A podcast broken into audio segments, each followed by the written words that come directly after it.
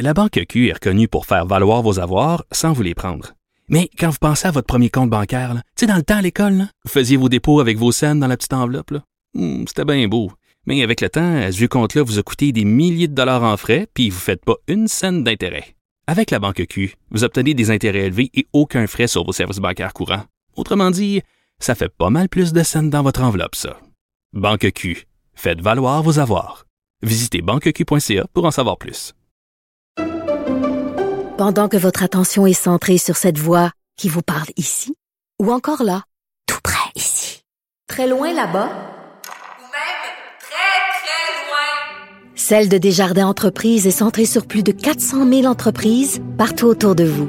Depuis plus de 120 ans, nos équipes dédiées accompagnent les entrepreneurs d'ici à chaque étape pour qu'ils puissent rester centrés sur ce qui compte, la croissance de leur entreprise.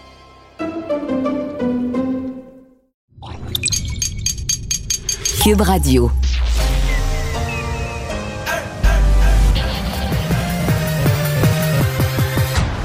Mario Dumont.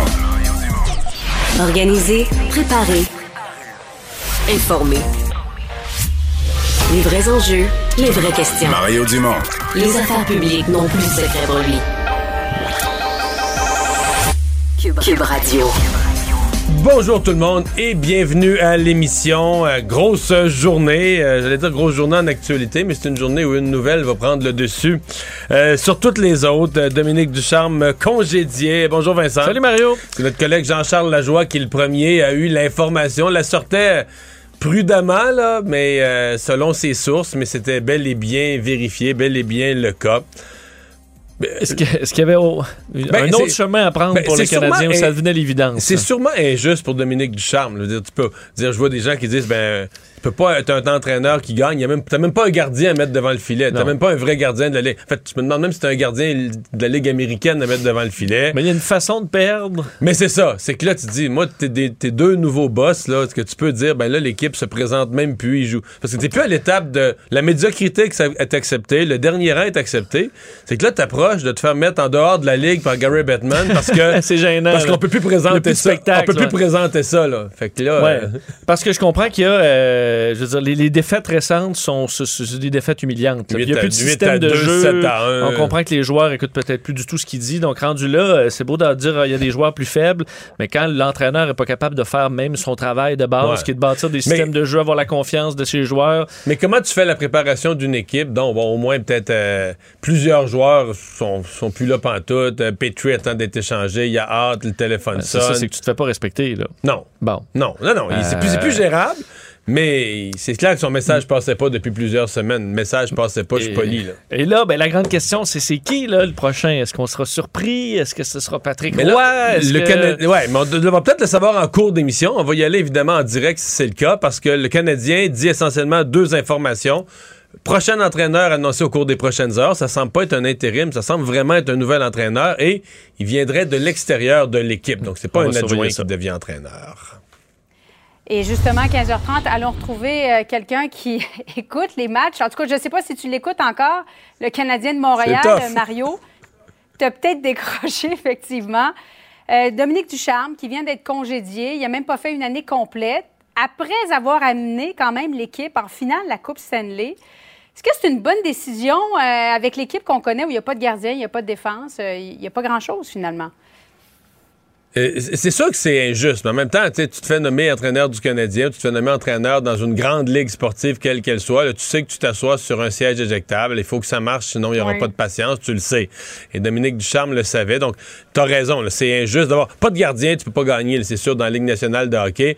Et le Canadien n'a pas de gardien à mettre devant le filet depuis maintenant quelques, quelques semaines. Donc, c'est un vrai problème.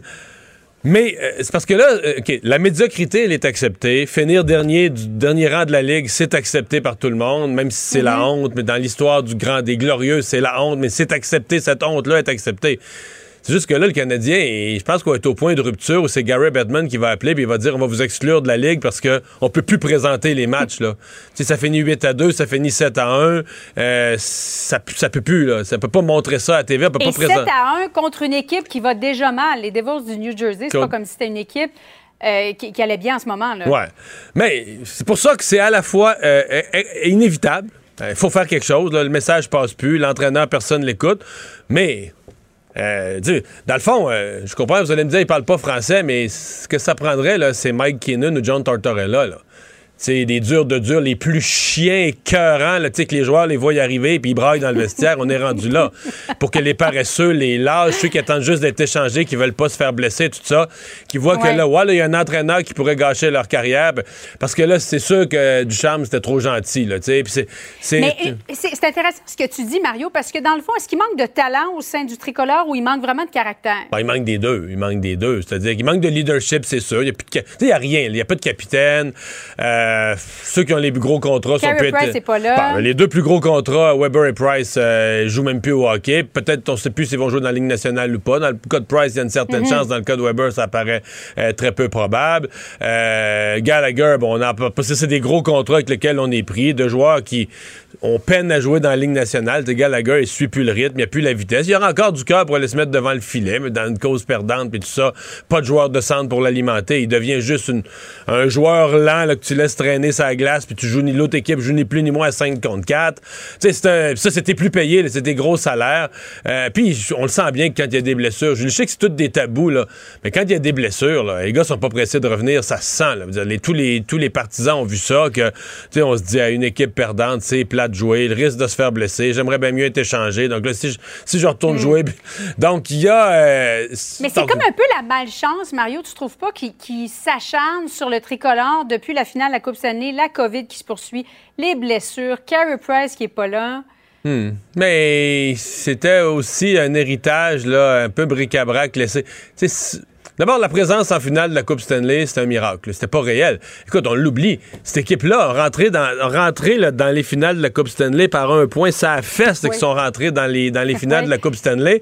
Après euh, des mois, Dominique Ducharme, là, en avril, en mai, Dominique Ducharme, ça allait très, très mal. L'équipe perdait tout le temps, mangeait des volets. Et ça a commencé comme ça contre Toronto, puis un jour, il y a eu un réveil. Euh, Price s'est mis à faire des miracles. L'équipe marchait sur l'eau.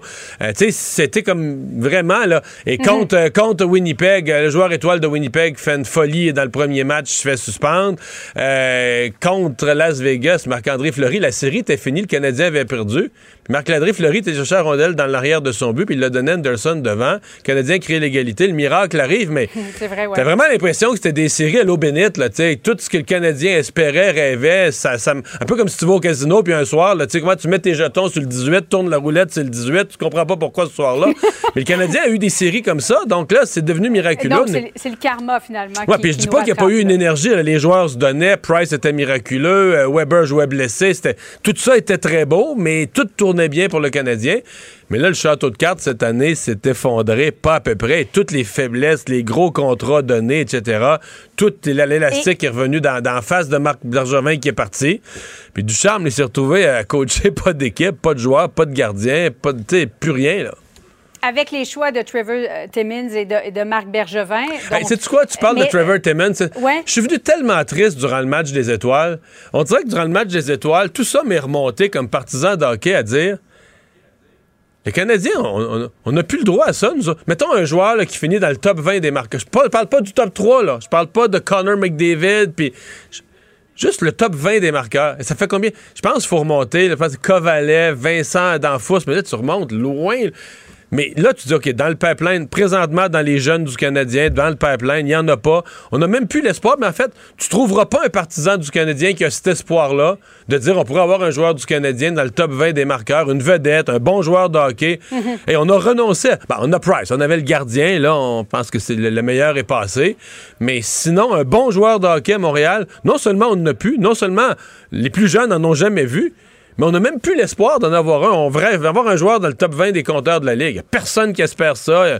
C'est, tu sais, c'est un vrai, vrai, vrai désastre. Là. Tu dis, OK, c'est comment ils se sont ramassés en finale de la Coupe Stanley? plus Ça- t'en parles, Mario, plus je suis découragée et plus je me demande, elle est où la solution dans le fond?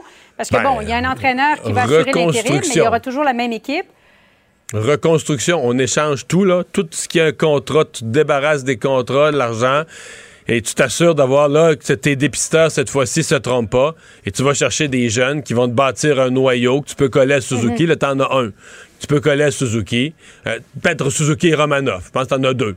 Et euh, tu rebâtis autour de ça, là. C'est ça, là. Mais ça, c'est... c'est de la patience. Ça. Ça veut dire que tu es dernier cette année, mais je pense que les gens accepteraient d'être dans le fond de classement si tu vois quelque chose, tu sais, une étincelle de temps en temps, un beau jeu, une période acceptable. Mais là, t'as pas d'espoir, t'as rien, dans- rien dans le pipeline qui s'en vient de bons joueurs. Euh, Peut-être Cooley, le, nouveau défenseur qui a été recruté l'année passée, semble avoir de l'espoir autour de son, de son leadership, de son jeu en défensif. Mais euh, je te dis que c'est mince, l'espoir. C'est tout, tout, tout, tout est à construire pour euh, ces deux messieurs, le monsieur Hughes et euh, monsieur Gorton, qui viennent d'être nommés. Donc là, je pense que euh, sincèrement, je pense qu'il aurait aurait aimé mieux garder du charme jusqu'à la fin de la saison. Là. C'est pour dire. En tout bah, cas, c'est triste pour Ducharme parce bah que oui, c'est ben quelqu'un oui, de chez oui. nous. Un bon gars. Et je pense pas qu'il va avoir une deuxième chance, crois-tu? Euh, pas comme entraîneur, mais c'est-à-dire qu'il Il- est jeune, donc il pourrait euh, se retrouver un poste comme entraîneur adjoint. Il est quand même vu comme une bonne tête d'hockey, un bon stratège. Puis là, ben, tu sais jamais, là, comme entraîneur adjoint, si tu tombes dans une bonne combinaison avec un bon entraîneur qui te remet en valeur, que ton équipe connaît du succès,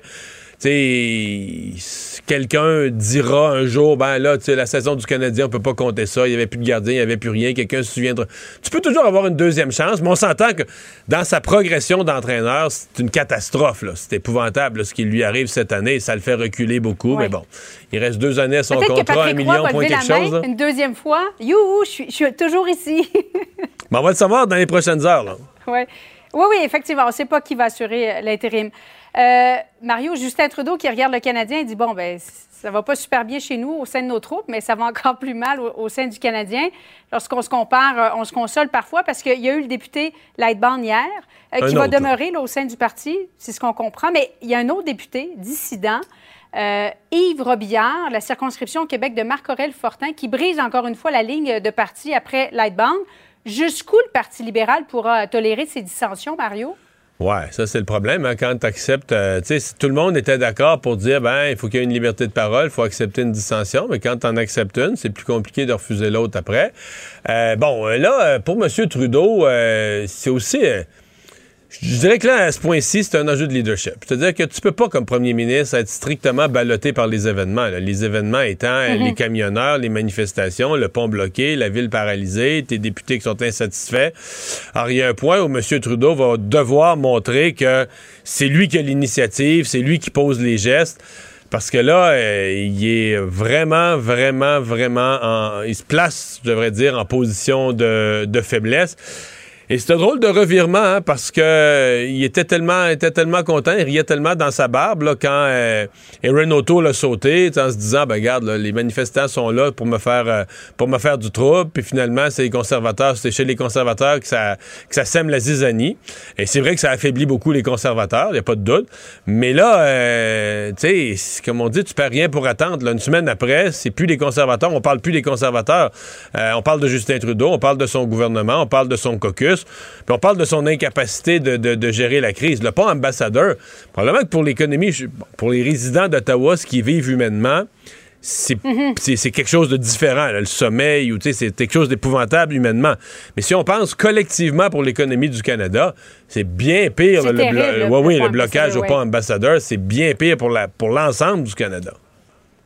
Oui, parce que tous les camionneurs, même s'ils vont dans l'Ouest américain, c'est le pont qu'ils empruntent. Il y en a un autre à Sarnia, mais Ouais, celui mais que là, les t'as vu, camionneurs je sais pas, empruntent ouais, régulièrement. mais je sais pas si t'as vu les bouchons qu'il y a à l'autre pont à Sarnia. Là. Déjà, Ouais. c'est un détour, mais les bouchons que ça crée. Non, c'est un problème. Puis c'est le principe aussi qu'une voie de commerce aussi importante, le Québec et entre le Canada, pardon, et les États-Unis, euh, soit paralysée. La couverture euh, euh, médiatique que ça donne à l'international euh, aussi, là, parce que un peu partout dans le monde, c'est devenu une nouvelle. D'ailleurs, le- les manifestations de camionneurs sont répliquées un peu partout. Mais ce qu'on dit de Justin Trudeau dans le monde, il sort pas comme un leader très, très fort. là. À suivre. Donc, merci beaucoup, Mario. Bonne fin d'après-midi à toi. Alors Vincent, bon ben on a parlé de Dominique Ducharme à profusion. Dans les autres nouvelles, euh, il y a le directeur de la santé publique euh, aujourd'hui, Monsieur Boileau, euh, qui a parlé de beaucoup de choses, donné des perspectives sur ce qui s'en vient, mais qui a surtout révélé un chiffre qui a, qui a fait sursauter. Oui, un chiffre assez impressionnant que je trouve rassurant quand même aujourd'hui. J'ai vu ça quand même comme positif, le point de presse aujourd'hui du docteur Luc Boileau, donc nouveau, nouveau directeur de la santé publique, qui, bon, on a fait le point, bon, sur la situation sanitaire, revenu un peu sur euh, le déconfinement qui est prévu pendant les prochaines semaines. Mais euh, il a expliqué pourquoi c'est différent maintenant. Parce que il disait le nombre d'hospitalisations en ce moment, euh, c'est le même que lorsqu'on était vraiment, vraiment dans le trouble, où on a instauré des mesures drastiques comme le confinement. Ce qui fait que c'est différent aujourd'hui. C'est parce que, de un, 4 millions de Québécois euh, ont reçu leur troisième dose, donc sont euh, maintenant beaucoup plus protégés face à Omicron. Et 2 millions au moins de Québécois ont attrapé la COVID dans la cinquième vague. Donc, depuis le mois de décembre, depuis le début du mois de décembre, 2 millions, on dit peut-être même 2 millions et demi Dans deux mois. euh, À peu ont près. attrapé la COVID en deux mois. Donc, ceux qui avaient l'impression que tout le monde pognait la COVID euh, en la fin du mois de une décembre, impression. c'était pas une impression. On se retrouve à ce qu'à peu près 25% de la population a été euh, infectée par la COVID en l'espace de quelques semaines, ce qui est assez fou. Non, mais je comprends que ça a frustré bien des gens, mais l'espèce de pause là, qui a été violente, douloureuse, qui en a choqué plusieurs, mais quand, euh, quand François Legault a tiré sur le break à bras le 30 décembre, là, ça a barré les quatre roues, mais c'était absolument nécessaire. En fait, fait que probablement que ça aurait dû être, en termes de santé publique pure, là, ça aurait probablement dû être fait le 22 décembre. Puis peut-être même qu'on aurait pu le faire plus court, puis recommencer plus. Peut-être que la vague aurait été moins grosse. Mais là, t'aurais tué Noël. là. Ouais. là, pas sûr que la réaction là, du une fois que la vague est moins grosse, dans la vie, tu le sais pas que la vague a été moins grosse. Non. Tu dis, voyons, on a tout fait ça pour rien. C'est ça. Euh, Ouais, est-ce que dans la population, là, on ça a, voulu passé? sau- on a voulu sauver Noël, puis on a laissé passer les jours de Noël. On a tiré sur le frais à main sur le bric à bras après. Euh, Mais Ça montre à quel point ça a été un- écoute, une vague euh, déferlante sur le Québec. Et la bonne nouvelle, c'est qu'on se retrouve quand même avec énormément de Québécois qui se retrouvent soit avec leur troisième dose, soit qui ont eu fraîchement la COVID et qui sont bon, protégés davantage. Euh, on voit d'ailleurs, on était déçus des chiffres de troisième dose, mais il faut dire que ces 2 millions de Québécois-là, la plupart attendent encore quelques semaines. Avant toi et moi. Genre nous, euh, c'est dans les prochains jours euh, qu'on se fera vacciner parce qu'on attendait le deux mois. Donc, on peut s'attendre à ce que la puis troisième même le dose deux augmente. mois, c'est minimal. Hein? Moi, je vais, je vais y aller, là, Ouais, mais deux à euh, trois- c'est deux à mois. trois mois, puis il y a des médecins qui poussent plus sur le toit. Mais bon, moi, j'ai pris mon rendez-vous, je vais y aller la semaine prochaine. On disait optimal trois mois, effectivement, mais il semblait avoir une impatience du gouvernement de, de donner des troisièmes doses. Alors, euh, c'est ce qui fait que, selon euh, Dr Luc Boileau, on est dans une situation différente et que ça permettra peut-être d'éviter une, une autre vague, du moins à court terme. Légère baisse des hospitalisations. Euh, Aujourd'hui, Oui, moins 32, euh, donc euh, en baisse aujourd'hui. C'est pas, on aime ça voir des moins 100, là, moins 32, 31 nouveaux décès, moins 7 aux soins intensifs. Et en Ontario, je vous parlais d'une hausse des hospitalisations euh, hier. C'était inquiétant, mais c'est reparti à la baisse aujourd'hui. Alors, c'était des meilleures nouvelles. Mario Dumont et Vincent Dessureau. Un duo aussi populaire que Batman et Robin. Cube, Cube Radio. Alors, euh, après une euh, sortie hier, quand même très structurée, très dure à la fois à l'endroit du gouvernement, du député Joël Lightbone. Il y en a un autre qui sort aujourd'hui euh, contre le gouvernement, député Robitaille de la région de Laval, euh, pour parler... Robillard. Robillard, pardon, oui. Euh, ce qui se passe, pour parler de ce qui se passe au caucus libéral, de la gestion aussi de cette crise avec les camionneurs, le député libéral d'Honoré Mercier et ministre du patrimoine canadien, Pablo Rodriguez, est avec nous. Bonjour. Bonjour, M. Dumont. Bon, euh, la dissension est permise dans votre parti, c'est ce qui a été dit ce matin dans le dossier Lightbond, mais euh, euh, ça va prendre combien de députés avant qu'on parle d'un vrai malaise et qu'on doive ramener la discipline interne, là? Ben, c'est une discussion qui, qui est importante, qui doit avoir lieu. Ce que, ce que Joël a dit essentiellement hier, c'est que c'est qu'il faut voir les mesures. Et, et, ma réponse à ça, c'est qu'on les revoit tous les jours. Hein. Même la docteur Tam m'a dit qu'on est en train de réviser tout ça. Et c'est normal. Et à chaque jour, on révise ce qui se passe avec la santé publique, avec les postes frontaliers, avec tout le monde.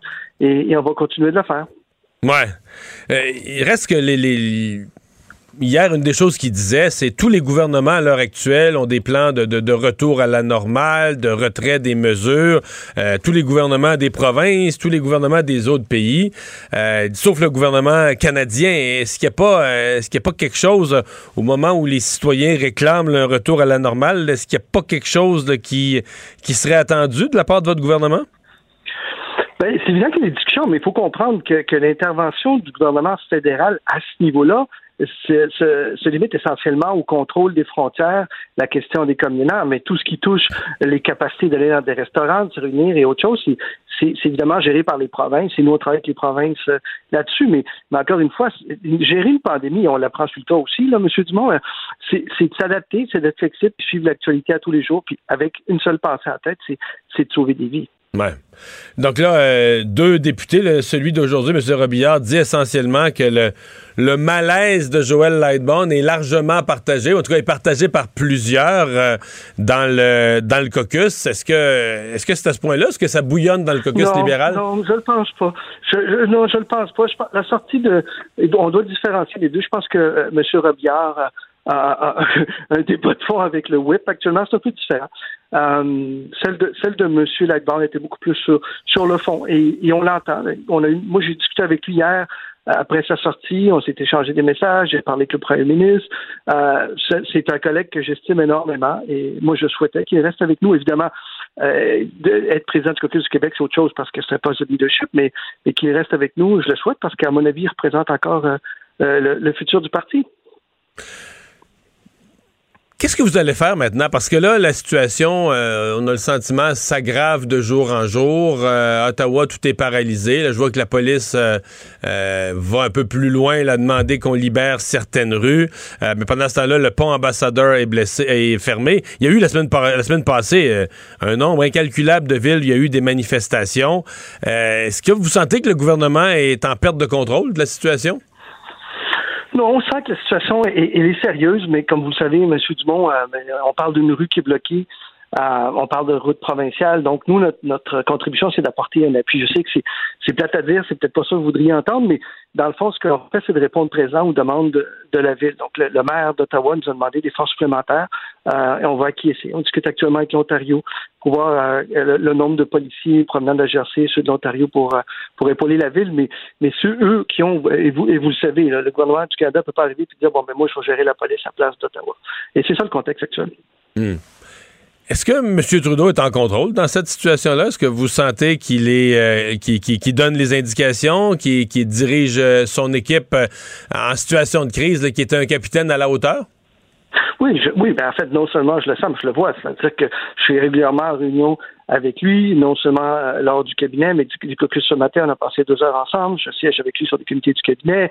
Euh, je, le vois euh, faire preuve d'un grand leadership. Mais, mais c'est sûr que la situation, elle est délicate. Elle, pour, elle soulève des questions. Les gens disent, ouais, mais c'est en face du Parlement, et ainsi de suite. Mais le fait qu'elle soit en face du Parlement ne change rien au fait que c'est une gestion de, de, de, de, la municipalité. Nous, on va les appuyer avec tout ce qu'on peut, là. Mm. Mais il faut comprendre aussi, M. Dumont, qu'il y a quelque chose de paradoxal que ceux qui ont initié ça, et certains camionneurs, là, semble-t-il, euh, qui disaient parce que ça crée un, problème euh, à, la frontière, ben, sont en train de sont en train de créer dix fois plus de problèmes à la frontière en bloquant à la fois un pont puis un, puis un poste frontalier. Ouais. Mais ça, ils ont quelques contradictions. Là. Ils disent aussi vouloir un futur normal, faire tout ça pour se battre pour un futur normal pour leurs enfants, puis pas sûr que la vie de leurs enfants qui sont dans leur camion depuis deux semaines est si normale que ça. Là. Bien ça. Ouais. Des petites contradictions, là. Non, il y, a, il y a une ou plusieurs. Là. Mais l'autre, l'autre chose aussi, c'est moi, ils vont me dire, ben, vous devriez discuter avec eux. Et je pose la question, mais avec qui?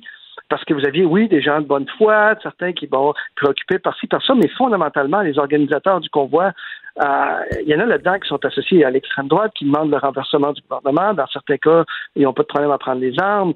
Euh, ils, ils, ils, tolèrent sans, sans aucun problème les croix gammées, des, de drapeau confédéré. Donc, on, vous voudriez que, je parle vous de façon générale, que, le gouvernement s'assoie et discute avec qui dans ce contexte-là? Ouais.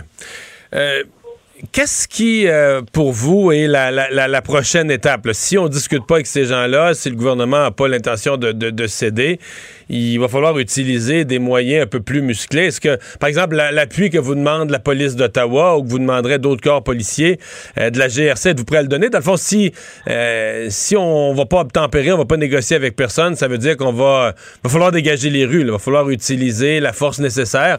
Pas nécessairement empêcher les gens de manifester, mais les repositionner dans des lieux où ils vont manifester sans empêcher la, circulation normale des autres, disons.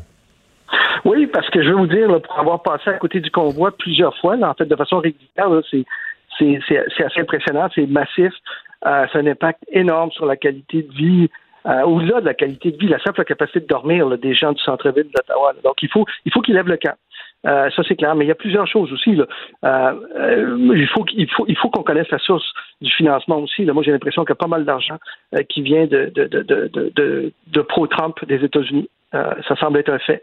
Puis sans être partisan, il faudrait peut-être que les conservateurs aussi arrêtent de les encourager, là, puis qu'ils demandent avec nous et les autres qui s'en aillent. Vous pensez, a- vous pensez ça sincèrement, qu'il y a le- le mouvement Trump ou le, ce qui est les forces de Trump financièrement ou organisationnellement sont derrière euh, certains des manifestants? Oui, oui. Puis, y a- ils ont aussi l'appui très, très formel de, M. Trump qui les, qui, les appuie formellement, lui, son fils, euh, euh, des, gens qui, de, son entourage également. Donc, il y a un mélange de tout ça. Alors, pour regarder ça de cette façon-là, c'est pas aussi simple qu'il y a des camionneurs qui sont venus parce qu'ils n'étaient pas contents. Ça fait partie d'un mouvement plus large, donc il faut, faut fonctionner euh, avec prudence et selon, euh, selon la façon de faire. Donc, à travers un appui euh, à la ville d'Ottawa, la, la- ville demande plus d'agents. On va répondre présent. On regarde avec justement l'Ontario pour savoir combien d'agents sont fournis par l'un ou l'autre des, des pays du gouvernement. Sur le fond, vous répondez quoi à ceux qui disent que c'était qu'il y avait certaines obligations vaccinales qui pouvaient être qui pouvaient être justifiées, mais que celles aux camionneurs, compte tenu qu'une grande partie de leur travail là, se fait en solitaire, solitaire, là, tout seul dans la cabine, que c'était comme mettre le feu aux poudres, c'était une exagération, c'était faire de la politique spectacle, c'était trop là. Euh, vous répondez quoi à ceux qui vous accusent de ça? Mais un camionneur est un camionneur tant qu'il est dans son camion. À partir du moment où il débarque, puis il rencontre sa famille, ses amis, il va dans un restaurant, sort dans le lieu public, ça devient un individu comme un autre. Donc, euh, ça, ça les touche également. Et nous, nos décisions sont basées sur euh, les, les- les recommandations de santé publique. Et encore une fois, M. Dumont, à chaque fois qu'on a pris une décision, ça n'a jamais été dans- avec le souhait de diviser qui que ce soit, ça a été dans- fait dans le souhait de sauver des vies. Donc, euh, il y a des, je vais vous poser des questions qui se posent au Québec, qui se posent pas à Ottawa, mais il y a des avis écrits là, de l'équipe de la Dr Tam qui disent qu'il faudrait que les camionneurs qui passent à la frontière soient vaccinés. Oui, il y avait des recommandations que de, de, de, de s'assurer que tout le monde qui passe à la frontière. Oui, parce que en fait, la recommandation, c'était que tout le monde qui passe à la frontière soit vacciné et on avait établi Une, une exception, oui, c'est ça, c'est ça. C'est l'inverse, vous comprenez, c'est ça. Donc on a levé l'exception pour dire bon, ben, on va faire comme tout le monde. Pablo Rodriguez, merci d'avoir été là. C'est moi qui vous remercie. Au revoir. La Banque Q est reconnue pour faire valoir vos avoirs sans vous les prendre. Mais quand vous pensez à votre premier compte bancaire, tu sais, dans le temps à l'école, vous faisiez vos dépôts avec vos scènes dans la petite enveloppe. Hmm, C'était bien beau. Mais avec le temps, à ce vieux compte-là vous a coûté des milliers de dollars en frais, puis vous ne faites pas une scène d'intérêt. Avec la Banque Q, vous obtenez des intérêts élevés et aucun frais sur vos services bancaires courants. Autrement dit, ça fait pas mal plus de scènes dans votre enveloppe, ça. Banque Q. Faites valoir vos avoirs. Visitez banqueq.ca pour en savoir plus. Pendant que votre attention est centrée sur cette voix qui vous parle ici, ou encore là, tout près ici, très loin là-bas, ou même très, très loin. Celle de Desjardins Entreprises est centrée sur plus de 400 000 entreprises partout autour de vous.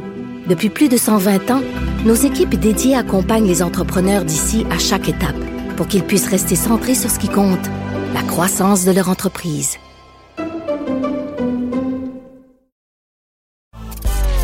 Mario Dumont et Vincent Dessureau. Un duo aussi populaire que Batman et Robin.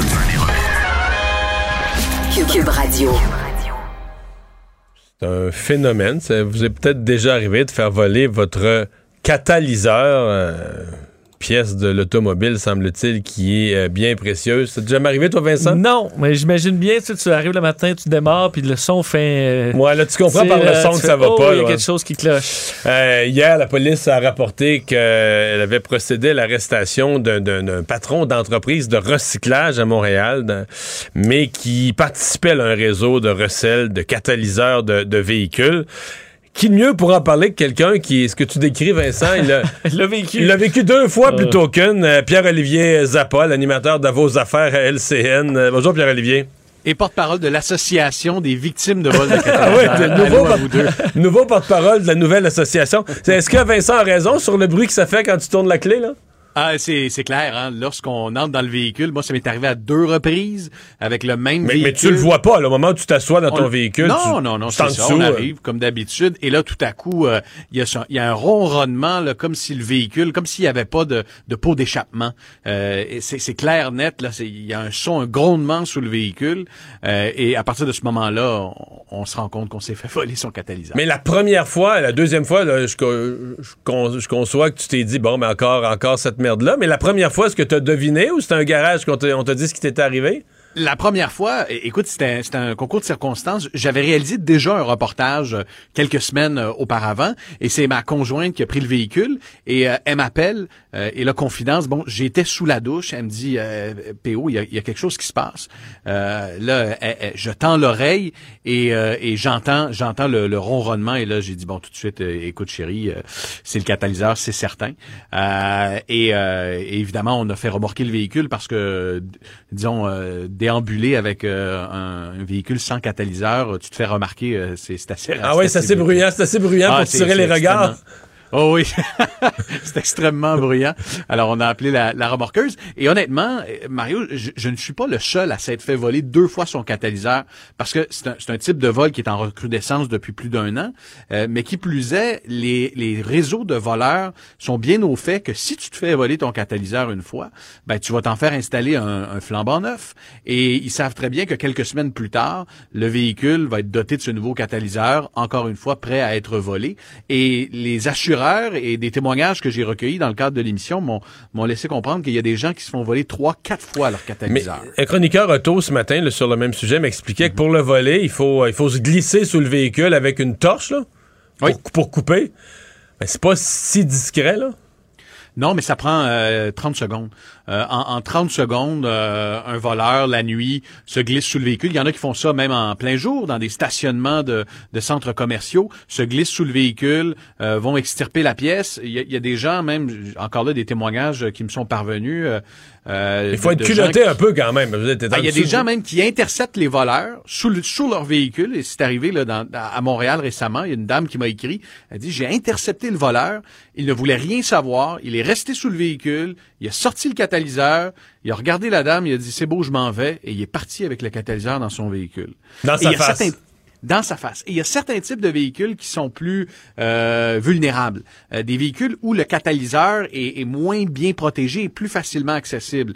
Euh, et et j'ai consulté des spécialistes. Là. Il y a les Hyundai Santa Fe, Tucson, les Mitsubishi RVR, les Ford Transit 350, les Sprinter, Econoline aussi. Donc, il est Ça, plus accessible. Sur d'autres véhicules, c'est quoi? C'est Oui. qu'il est plus coincé dans le il muffler ou dans d'autres pièces? Véhicule, ouais, exactement. Le véhicule est plus bas. Puis ça, ça même sa force des concessionnaires. Je discutais avec euh, le propriétaire d'un concessionnaire Mitsubishi qui me disait, nous, dans, dans la cour de notre concessionnaire, on a retiré tous les catalyseurs des véhicules parce qu'on se les faisait voler.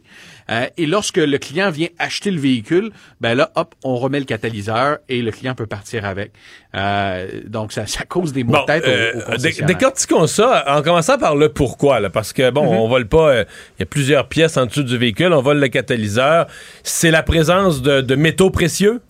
le rhodium, le palladium, euh, qui entre dans la composition d'un catalyseur, puis peut-être rappeler aux gens ce que c'est un catalyseur. C'est une pièce sous le véhicule, c'est une partie du pot d'échappement, et c'est ce qui permet, en guillemets, de purifier l'air euh, qui, qui sort de votre moteur. Donc on Réduire la pollution.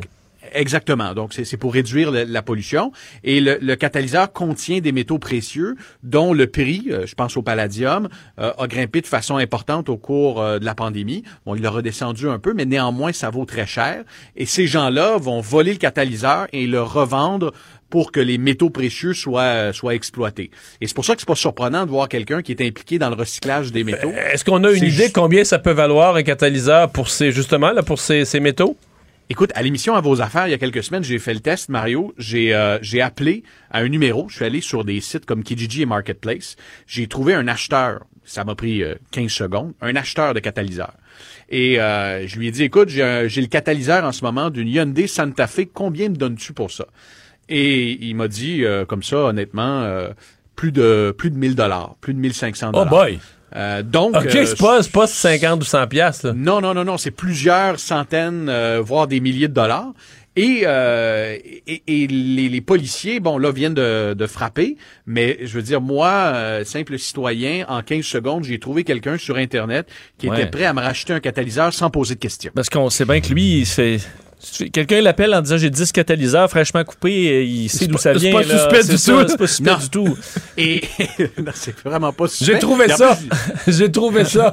Je lui ai dit, est-ce que tu poses des questions? Il dit non, je te pose pas de questions. Ben, parfait. Mais ça, pour Et- les policiers, c'est pas un signe que le travail se fait pas beaucoup. euh, dire on a juste à appeler, puis euh, rapidement, tu trouves qui est dans ces réseaux-là.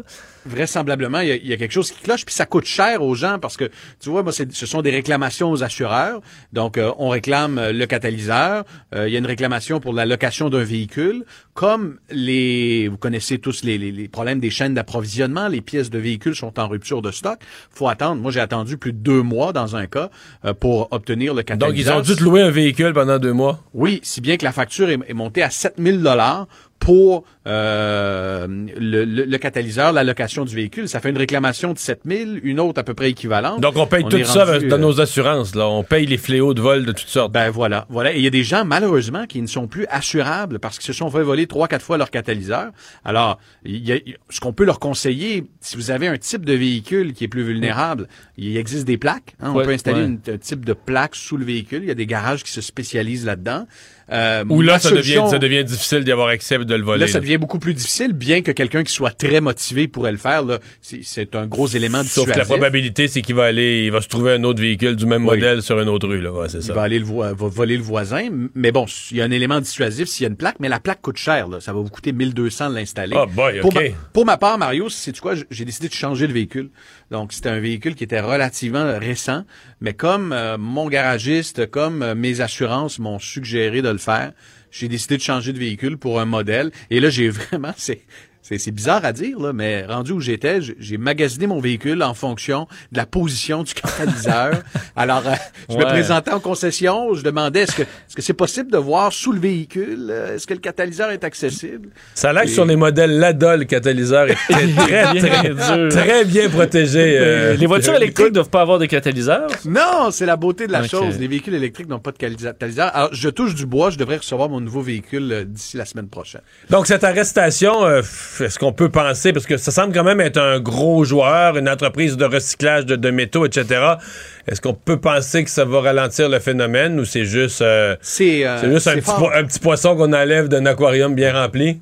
C'est fort probable, Mario, surtout si on découvre plus tard que c'est la tête d'un réseau. Parce que selon des, sources que, policières que j'avais consultées, puis des sources dans, le milieu de l'automobile, il y a à peu près trois, quatre gros réseaux actifs euh, qui achètent euh, des catalyseurs, euh, donc des, des, des bandes criminalisées.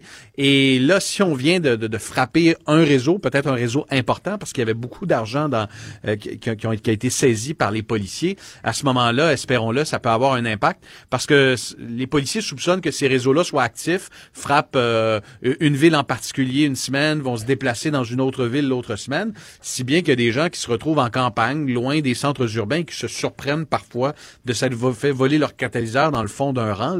C'est parce que les, les- les voleurs sont très actifs et vont changer de région euh, de, de la même façon, mais ce sont des, les mêmes réseaux qui sont Oui, actifs mais- un peu partout au Québec. C'est parce qu'ils ont écouté, ces voleurs-là, ils ont écouté James Chose, là, de- de- de- des, euh, des influenceurs. C'est un système décentralisé. C'est du vol de catalyseurs décentralisé. voilà, tout compris. Mais euh, je dirais peut-être, Mario, une chose. Les, les fabricants de véhicules, euh, les manufacturiers ont un examen de conscience à faire. Parce que là, bon, ça fait plus d'un an que ça dure. C'est pas normal que des, des fabricants ne prennent pas en compte la position du catalyseur sous le véhicule lorsque vient le temps de mettre en marche un- une voiture. Euh, et c'est pas normal que les concessionnaires doivent retirer les catalyseurs dans la cour de peur de se les faire voler. Euh, pour ensuite les remettre une fois que le, le véhicule est vendu. Alors, le conseil que je peux donner à tout le monde, en ce moment, en attendant que les manufacturiers offrent des protections supplémentaires sous le véhicule, ben peut-être euh, lorsque vous allez changer de véhicule ou en acheter un autre, vous renseignez sur euh, sur la position de cette pièce qui, qui vaut de l'or. Pierre-Olivier, merci beaucoup. Ah, il n'y a pas de quoi. Salut, bientôt. Bye bye. La chronique juridique de Nada Boumefta. Bonjour, Nada. Bonjour, messieurs. Alors, C'est tu- une histoire de catalyseur, quand même. Euh, toute Eh une oui. histoire de, de, de vol euh, compliqué. Euh, tu veux nous parler de ce documentaire? là? Ça a fait beaucoup de bruit dans les, les chroniques culturelles et autres, mais euh, la parfaite victime. Et là, tu veux nous en parler, toi, évidemment, du point de vue du droit, parce que documentaire ou même l'ombudsman de Radio-Canada euh, c'est- a dit que c'était pas, c'était pas conforme aux, aux normes. là. Non, c'est pas conforme aux normes et je vais revenir à quelles sont ces normes-là. Je tiens à rappeler qu'on a tous droit à cette liberté d'expression. On a le droit de produire ou de faire des films euh, comme on, on le veut là, sur des sujets euh, comme ceux-ci. Seulement ici, la question qui a été soulevée, la plainte qui a été portée euh, par l'Association des avocats de la défense de Québec, si je ne me trompe pas, euh, a amené finalement à des réflexions sur le fait que c'était un documentaire plus d'opinion et que dans ce documentaire-là, on pouvait y retrouver même des erreurs de fait qui peuvent avoir une influence sur le public et même faire croire aux gens euh, certaines faussetés quant au système judiciaire. Et là, évidemment, par cette victime, ça tourne autour des victimes euh, de- qui sont victimes d'agression sexuelle ou de violence conjugale qu'on suit tout au long des procédures. Et on semble, dans ce documentaire-là, mettre vraiment l'emphase sur le fait que ces victimes-là ne sont pas entendues, que le processus judiciaire n'a pas de conclusion et finalement que c'est un, un peu une espèce de bataille contre les avocats de la défense qui sont si bons, si grands. D'ailleurs, un collègue là-dedans mentionne n'avoir que- jamais perdu de cause. Mais moi, quand tu parlais des avocats de la défense qui étaient trop forts pour la Ligue, je pensais qu'ils parlaient de toi. Ah, ouais, c'est ça, mais malheureusement, non, euh, Ah. on n'a pas été appelés pour ces questions-là. Et d'ailleurs, nos collègues euh, dans le milieu, on se demandait pourquoi des spécialistes euh, qui ont beaucoup plus d'années de barreau, qui sont spécialisés dans ce type de matière-là, qui font même des formations, n'ont pas été appelés pour commenter ce documentaire-là. Mais bon, le choix revenait aux ré- réalisatrices euh, de qui on a choisi pour venir commenter. Il faut quand même le dire, il y avait des juges aussi qui étaient présents, des collègues aussi du DPCP qu'on voit apparaître dans le documentaire. Mais malheureusement, toute cette image-là de l'avocat de la défense semble écraser les plaignants, prendre le dessus euh, avec une espèce de joute euh, plus émotionnelle et venir dire devant tous et toutes qu'aucune cause n'est perdue en la matière quand il défend ses, ses clients. Euh, c'est d'y aller, je veux dire, on ne va pas avec le dos de la cuillère. Et après ça, quand on regarde des statistiques, et c'est là-dessus que l'om- l'ombudsman aussi est revenu, euh, de ces faussetés-là, et de cette mauvaise image-là, ben peut-être faire une mention lorsqu'on diffuse ce documentaire-là au grand public. Il ne s'agit pas là euh, d'une réalité, en fait, euh, de ces dossiers-là. Et je tiens à rappeler on a quand même travaillé beaucoup, puis on en parle souvent hein, dans nos chroniques juridiques, euh, du travail qui a été fait sur le terrain pour mieux encadrer les victimes, mieux aider les plaignantes à travers le processus, qu'elles soient entendues, et même la loi a changé pour donner, entre autres, Hop. On a perdu. euh, On a perdu Nada et abruptement à part ça. Est-ce qu'on est en. Oui. Bon, te revoici, ma chère. Oui, on t'écoute, on t'écoute, on t'écoute. Je me suis pas fait voler mon catalyseur. OK. Normalement, je serais encore connecté. Euh, Nada, un autre dossier quand même euh, bon, important et d'actualité, euh, celui du profilage racial et euh, une poursuite contre la ville de Montréal actuellement sur ce sujet. Absolument. Et là, on en a parlé euh, à l'étape où les plaintes commençaient à surgir du fait qu'on avait maintenant des vidéos, des caméras, des gens qui ont été capables de filmer la scène d'un bout à l'autre. Et ça, on le sait, en, matière de contestation ou de plainte en matière de profilage racial, ça peut être un défi euh, d'amener ce type de preuve-là devant euh, le tribunal ou la commission des droits de la personne. À ce stade-ci, on voit que la plupart des dossiers qui ont été ou euh, amenés sur la place publique, sur les réseaux sociaux, mènent aujourd'hui à des poursuites civiles contre la ville de Montréal, contre le SPVM. Dans ce cas-ci, pour faire un résumé un peu de l'histoire, euh, l'individu était chez sa mère. Il s'agit d'un individu qui est livreur, avait stationné son véhicule devant chez lui et la police s'est mis à fouiller son véhicule. Euh, de là, il est sorti à l'extérieur avec sa mère, se sont fait braquer des armes à feu. D'autres patrouilleurs se sont rendus sur les lieux, ont braqué leurs armes à feu sur eux, ont arrêté l'individu et à ce stade-là n'avaient aucun motif raisonnable, aucun soupçon euh, pour arrêter, ni même fouiller le véhicule de cet individu-là. Puis je voulais ramener, messieurs, un peu à la définition du profilage racial. Je vais vous poser la question, selon vous, qu'est-ce que c'est? Et je vais vous donner la définition du SPVM sur le sujet juste après. Ben, écoute, ce qu'on comprend, là, ce qu'on nous explique, c'est que c'est des arrestations sans fondement ou des vérifications, peut-être pas des arrestations, mais des vérifications sans fondement à des gens qui semblent. On, on a beaucoup l'exemple euh, au volant des véhicules d'une personne. euh, d'une personne euh, racisée au volant d'une euh, voiture de luxe là, qui se fait curieusement où on veut vérifier les papiers alors qu'il n'y a pas eu d'infraction Beaucoup visible. plus au- souvent qu'une personne blanche. Mhm, absolument, mais tu vois, tu dis, et là tu donnes des exemples d'actions précises, mais selon la définition, et là sur le site du SPVM, on parle vraiment de toute action qui est prise par une ou des personnes qui vont être en situation d'autorité. Donc là, évidemment, on parle entre autres des policiers qui possèdent des armes et qui sont là pour s'assurer euh, de la sécurité du public, qui agissent pour des raisons de sûreté, sécurité ou protection du public. Dans ce cadre-ci, la police mentionnait qu'ils fouillaient pour des raisons d'armes à feu. Donc, voulait voir s'il était en possession, comptait l'arrêter pour une possession d'armes à feu.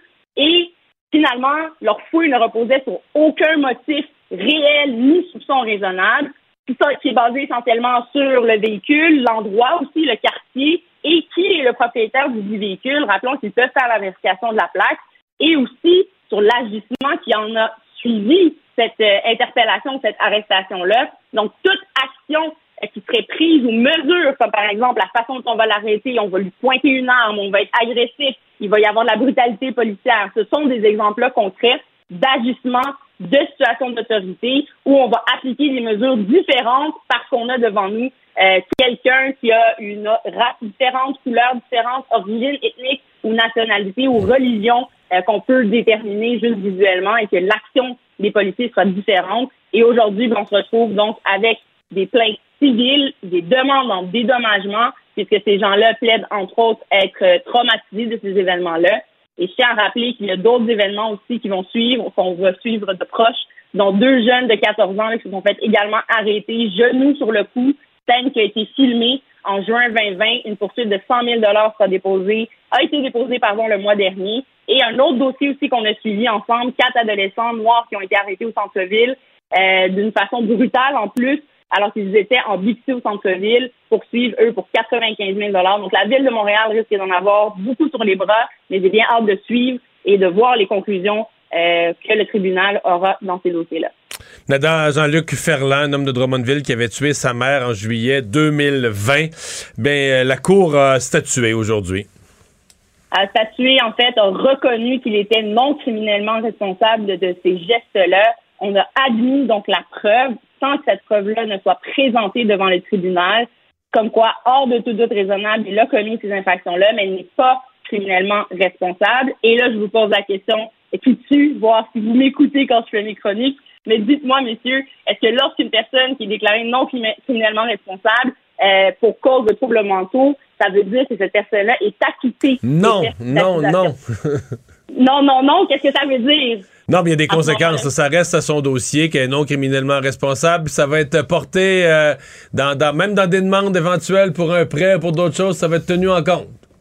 C'est Je bien, t'écoute, donc hein? suivi euh, pas mal en c'est bien, Mario. Te donne un, un 8.5 sur 10. Effectivement, les conséquences peuvent être très grandes pour l'individu plus tard et ça implique euh, qu'il soit évalué par la commission d'examen des troubles mentaux parce qu'on veut évaluer Ouais. quand même le, le niveau de risque de récidive de cette personne-là.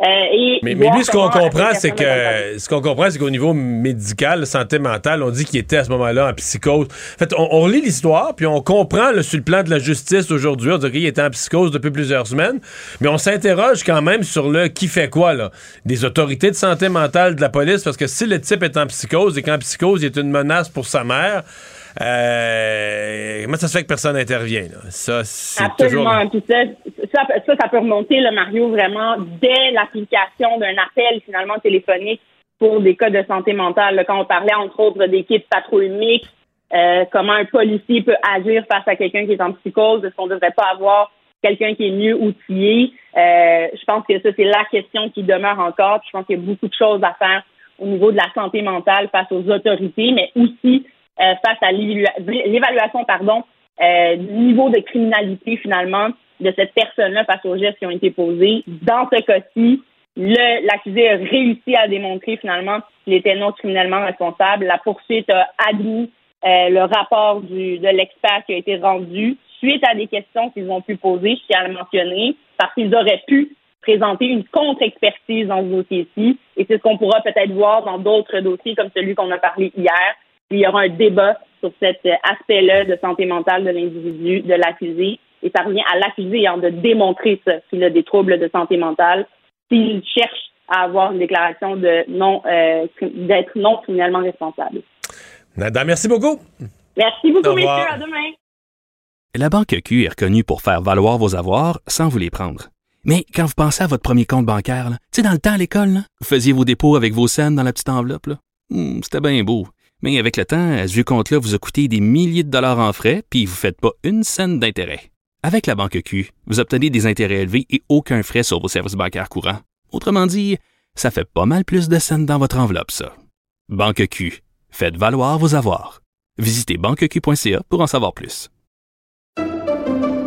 Pendant que votre attention est centrée sur vos urgences du matin, vos réunions d'affaires du midi, votre retour à la maison ou votre emploi du soir, celle de Desjardins Entreprises est centrée sur plus de 400 000 entreprises à toute heure du jour. Grâce à notre connaissance des secteurs d'activité et à notre accompagnement spécialisé, nous aidons les entrepreneurs à relever chaque défi pour qu'ils puissent rester centrés sur ce qui compte, le développement de leur entreprise.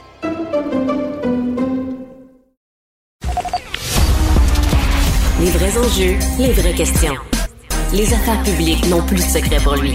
Mario Dumont. Vous commandez peut-être souvent de la nourriture, euh, soit directement du restaurant. Il y en a encore certains qui livrent eux-mêmes, ou vous allez peut-être la chercher, mais il y en a beaucoup, évidemment, les grandes applications, le DoorDash, Skip, Uber Eats, euh, qui livrent. Euh, je peux vous dire que c'est de plus en plus populaire chez nous. Et, et chez les jeunes, c'est juste phénoménal. là. Oui, Euh, oui, l'habitude s'est installée pendant la pandémie. euh, puis 35 partira ans et moins. Tout comme la livraison, l'épicerie, les plats préparés et Mais compagnie. pour faire livrer, évidemment, ça vient pas dans la- l'assiette de porcelaine. non, ça- ramenez-nous vos, nos assiettes. Euh, oui, c'est ça. vient dans toutes sortes de contenants. Et donc, vous avez peut-être vu cette manchette ce matin à l'effet que euh, l'augmentation, bon, la nourriture augmente, je pense que vous l'avez remarqué à l'épicerie, mais l'augmentation des coûts des mets livrés est aussi liée à une augmentation absolument spectaculaire de toutes les sortes d'emballages, plats, plastiques, toutes les formes d'emballage. On en parle tout de suite avec euh, presque une experte, là, avec beaucoup d'expérience, Marie-Jasmine Fortier. Elle est propriétaire de Distribution Provert, une entreprise de distribution en- dans les cantons de l'Est. Bonjour, Madame Fortier. Bonjour, M. Dumont. Alors, vous, vous l'avez bien senti, là, la, la hausse du prix de toutes les formes d'emballage? Euh, oui, absolument. Depuis euh, depuis quelques mois, euh, en fait, c'est la rareté de certains items et l'augmentation de prix phénoménale. Du genre? Euh, ben, en fait, les, les restaurateurs qui n'étaient pas habitués à faire du, du take-out euh, pendant la COVID se sont revirés pour euh, faire de, de l'emballage. Puis ils se sont rendus compte rapidement que ça prend la petite serviette de table, ça prend le verre à café, ça prend le couvercle, ça prend le, le porte-verre. Et puis là, tout le monde voulait avoir des repas qui restaient chauds. Donc, la clé, c'est souvent le plat d'aluminium. Alors, puis le plat d'aluminium dans tous les types de, de, de, de contenants, c'est le plus cher. Alors là, les gens ils ont été obligés, bien sûr, d'augmenter leur coût de repas. Mais chez nous, moi, je suis distributeur, donc je fais affaire avec des fournisseurs. Les fournisseurs peuvent nous envoyer euh, trois, trois listes de prix différentes par semaine et ça l'augmente et ça l'augmente. OK, Puis, donc moment ça donné, augmente, euh, ça augmente jusqu'à plus, plus, plus qu'une fois par semaine, les prix sont revus à la hausse. Ah oui, oui, absolument. On peut acheter un, un plat en aluminium euh, la semaine passée, puis on l'achète trois jours après, puis euh, il a changé de prix. Pas à la baisse. c'est des, Non, des non, malheureusement, pas à la baisse. Puis il n'y a rien qui a pas dans ce domaine-là. euh, En ce moment, c'est pas à la baisse du tout. Puis on a beaucoup, beaucoup, beaucoup de rareté dans certains items. La chaîne de, de production a mal à la tête. Là. Ben ça, j'allais vous le demander. Est-ce que c'est la chaîne de production ou c'est juste que, je veux dire, à travers l'Amérique du Nord, il y a trop de monde qui commande là, les, des, des restaurants qui font de plus en plus affaire avec Uber Eats, avec Skip, avec euh, DoorDash. Euh, donc, ça fait que le nombre de commandes, a- j'ai l'impression que ça augmente de semaine en semaine, de mois en mois. Est-ce que c'est la, est-ce que c'est l'offre qui suffit plus, là, ou les, les usines qui sont qui fonctionnent pas bien, ou c'est juste la, Ben, la demande qui explose trop vite? Mais c'est un peu de tout. C'est sûr qu'il y a beaucoup de restaurants qui ne faisaient pas de take-out avant, qui sont, sont devenus take-out parce qu'ils n'avaient pas le choix. Eux autres, c'est sûr qu'il y en a une quantité innombrable. Ensuite, euh, c'est sûr qu'au niveau de la chaîne de production, comme dans tous les autres domaines, il y a des manques de matières premières, il y a des manques d'employés, il y a des manques de transport, il y a des matières qui sont achetées aux États-Unis, puis a des fois, c'est avec les États-Unis, ça a été très compliqué aussi euh, dans les derniers mois. Fait que c'est un mélange de tout. Est-ce que est-ce que la- le- les, les fabricants se sont dit oh on va en vendre un peu plus et qu'on va augmenter nos prix, ça se peut. Quand nous on se retourne vers nos, nos, nos clients, on a de la misère à justifier. Puis là, ben c'est sûr que souvent on utilise souvent la COVID parce qu'elle a le dos large. Mais il faut que ça revienne un peu normal parce que les restaurateurs, je vais vous donner l'exemple d'une poutine. Quand tu as payé ta- tes frites, ta sauce, euh, ton fromage, ton contenant d'aluminium, le couvercle, l'ustensile, la napkin, puis le verre à café, puis le couvercle, la poutine, elle revient pas mal cher. Mais euh, c'est ça que je me demandais. Mettons quand même le fromage se voit assez cher. Bon, les frites, c'est pas si pire, les patates. Mais, mais est-ce que le contenant, c'est un, montant significatif? Sur le prix de l'ensemble des composantes, est-ce que le contenant devient. Parce que l'impression qu'on aurait, nous, comme clients, on connaît pas ça, mais c'est que le contenant. euh, Ça, sous, là. Même pas 3 sous, 2 sous, 5 sous. Fait que dans le fond, même s'il augmente euh, de 1% ben, ou de 5 ou de 10 c'est des fractions de sous, mais c'est, le contenant vaut plus qu'on pense?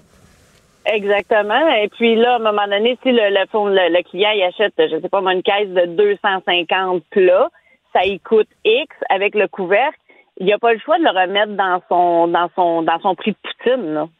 Tout ce qui va avec, Mhm. parce qu'à un moment donné, avec toute que le- le- la nourriture, donc la, la patate, la sauce et le fromage, mais avec tout ce qui vient autour, c'est sûr, sûr, sûr qu'il n'a pas le choix. Il faut qu'il qu'il assume, assume ce, ce frais-là. La même chose pour le traiteur.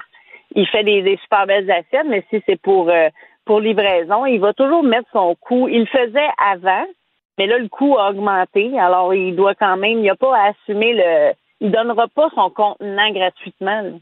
Vous disiez que dans, pour certains types de contenants, certains articles, il y avait vraiment plus une pénurie. C'est quoi? Quels articles sont, en, sont plus en demande ou en rareté?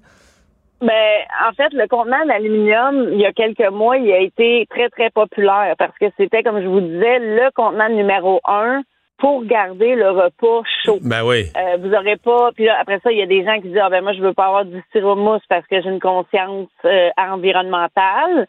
Euh, J'aimerais ça avoir des plats en bagasse ou en en, en plus euh, environnemental, mais là déjà là ces, ces plats-là étaient plus chers. Fait que l'aluminium, à un moment donné, le super contenant 7 pouces qu'on va acheter une poutine, ben ça a été, euh, à un moment donné, tout le monde l'utilisait pour mettre à peu près tous les repas dans les restaurants pour que ça reste chaud. Ouais. Fait que ça, on a eu une pénurie. Dans les derniers temps, c'est super niaiseux, des euh, c'est des petits contenants à sauce, euh, exemple un once et demi ou deux onces et demi, qu'on va avoir une vinaigrette à part. Ben, on a été euh, un mois sans avoir euh, deux, trois grandeurs populaires, euh, où on avait les couvercles, on n'avait pas les contenants. Fait que là, le restaurateur, il peut pas envoyer sa sauce sans couvercle. Fait que là, souvent, on va se, se référer à un autre type de contenant. Mais avant, c'était c'était vraiment facile. Maintenant, c'est un instant, je vais vérifier s'il est en stock, puis je vais vérifier le prix parce que le prix que je vous ai donné hier, il est peut-être plus bon. Euh, dans, dans les produits, vous dites certains ont une conscience environnementale. Les produits, je me souviens au début de la pandémie, on- j'avais beaucoup de boîtes euh, compostables, des, des fourchettes aussi. J'en vois moins. J'ai le- de mon, mon sentiment en ce moment. Est-ce que c'est parce qu'il y a une pénurie? Est-ce que c'est parce que ça se défaisait des fois dans la, la sauce passée au travers dans la livraison? Moi, j'ai eu ça, là, Ben, une couple de fois, là, que ça prenait trop de temps. Ton contenant est après, ton après se composter avant que tu ailles manger, c'est quoi votre avis là-dessus? Ben, c'est vrai qu'il y a des contenants qui sont vraiment pas faits pour. euh, Il y a des contenants qui sont faits pour aller à la congélation. Il y a des contenants qui sont faits pour être euh, congelés, euh, pour accueillir du chaud. Mais c'est sûr qu'il y a les plats en bagasse, c'est c'est un peu en pulpe si on veut. Euh, si on commence à mettre une poutine là-dedans, puis qu'on met, on, on va ramasser notre poutine, on la met sur le siège d'auto rendu à la maison. En effet, la poutine va avoir, passer au travers. C'est pour ça qu'il faut toujours demander qu'est-ce que vous voulez mettre dans votre contenant, parce que là, on peut avoir un contenant qui est un peu plus laminé, qui va retenir la sauce. Mais en général, c'est pas c'est pas tous les contenants qui font pour euh, tous les, les les, besoins. Là. Ça dépend vraiment. L'autre jour, j'ai acheté un, un, plat de croton qui a été mis dans un, petit plat qui a été congelé. Le plat n'était pas fait pour la congélation. Quand je l'ai sorti du congélateur, il a cassé en, en mille miettes comme si c'était de la vitre. Ouais. C'est- un, c'est un- art finalement, c'est un art finalement l'emballage, d'avoir le bon emballage pour euh, la bonne utilisation, pour le bon produit. Puis c'est un art Oui. encore plus quand il faut faire arriver ça avec les coûts, euh, les coûts qui augmentent là.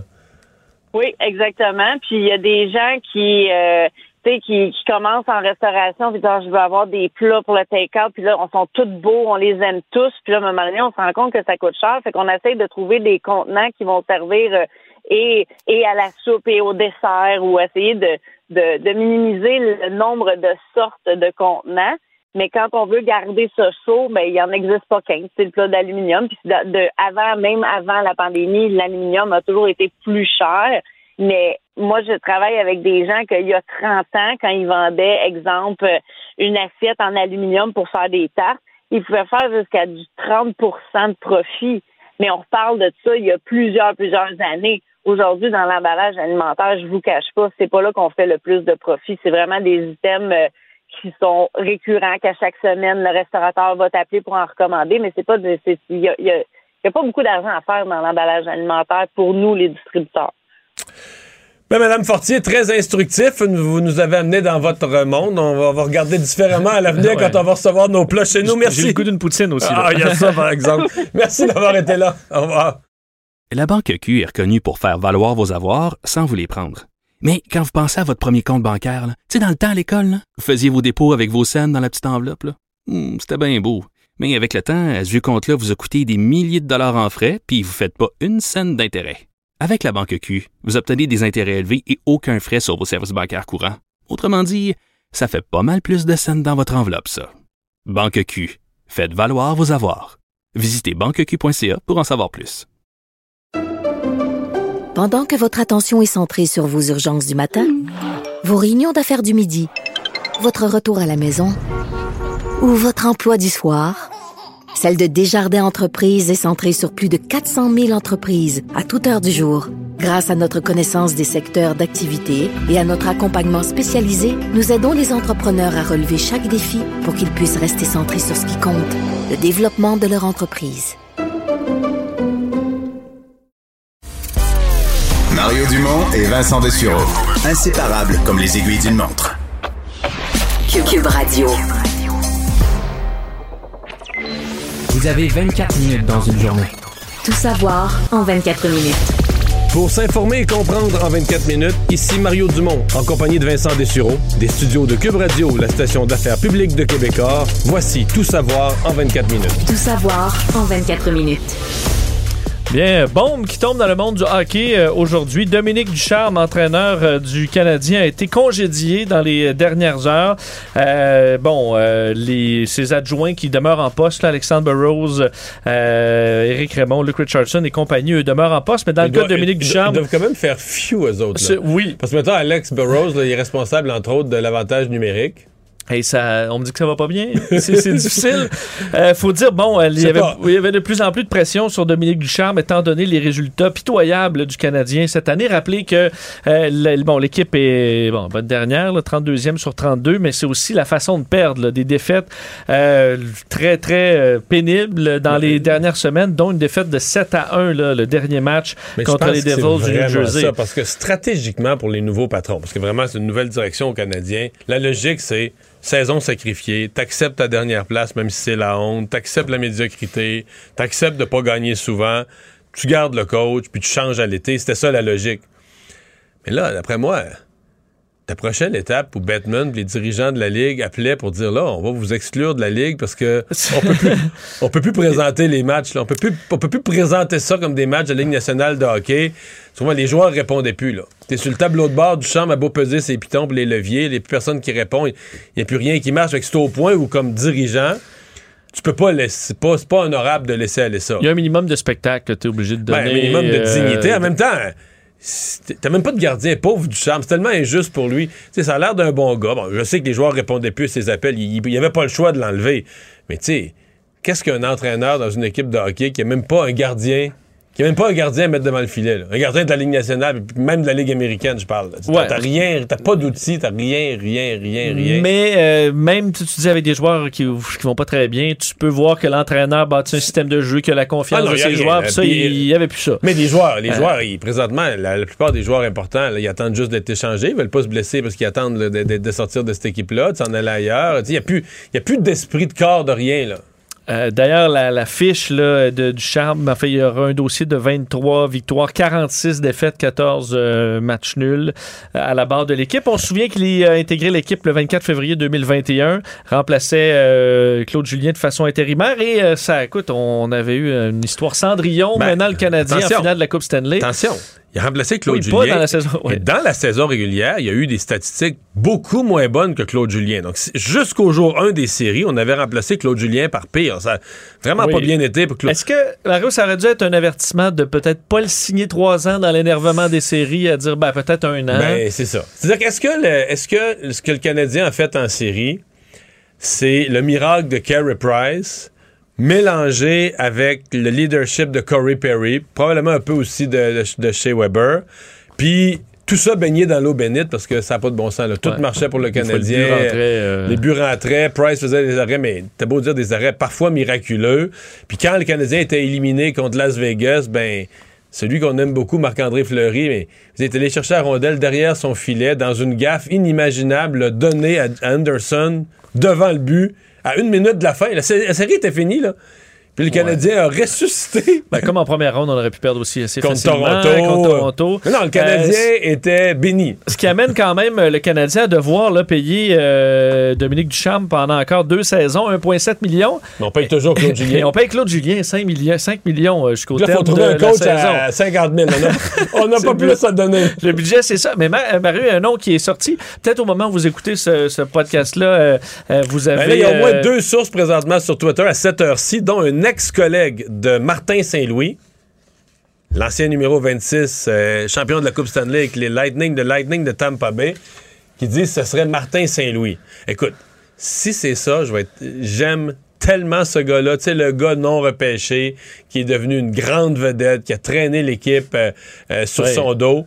Je veux dire, si tu joues paresseux sous les ordres de Martin Saint-Louis, tu comprends, c'est que, comme disait mon père, c'est que t'as la corde du cœur qui traîne dans la merde. Oui, mais tu vantais un peu une idée d'avoir un gueulard, un peu, là, un tortorella. Ben, Euh, là, on est ailleurs. là. On est ailleurs, mais on est dans du gros caractère. là. Du gros caractère. Ce qui, à un moment donné, ça peut attirer peut-être des joueurs à démontrer le même caractère. Remarque, je pense que les joueurs, euh, les joueurs qui ont plus le cœur avec le Canadien, ils, ils seront plus là. là. Je peux pas croire qu'on va les garder. Là. Je pense que c'est- c'est dehors, un après l'autre. On repart à zéro avec des jeunes. puis- Et donc, une, euh, ce sera une autre fois pour Patrick Roy?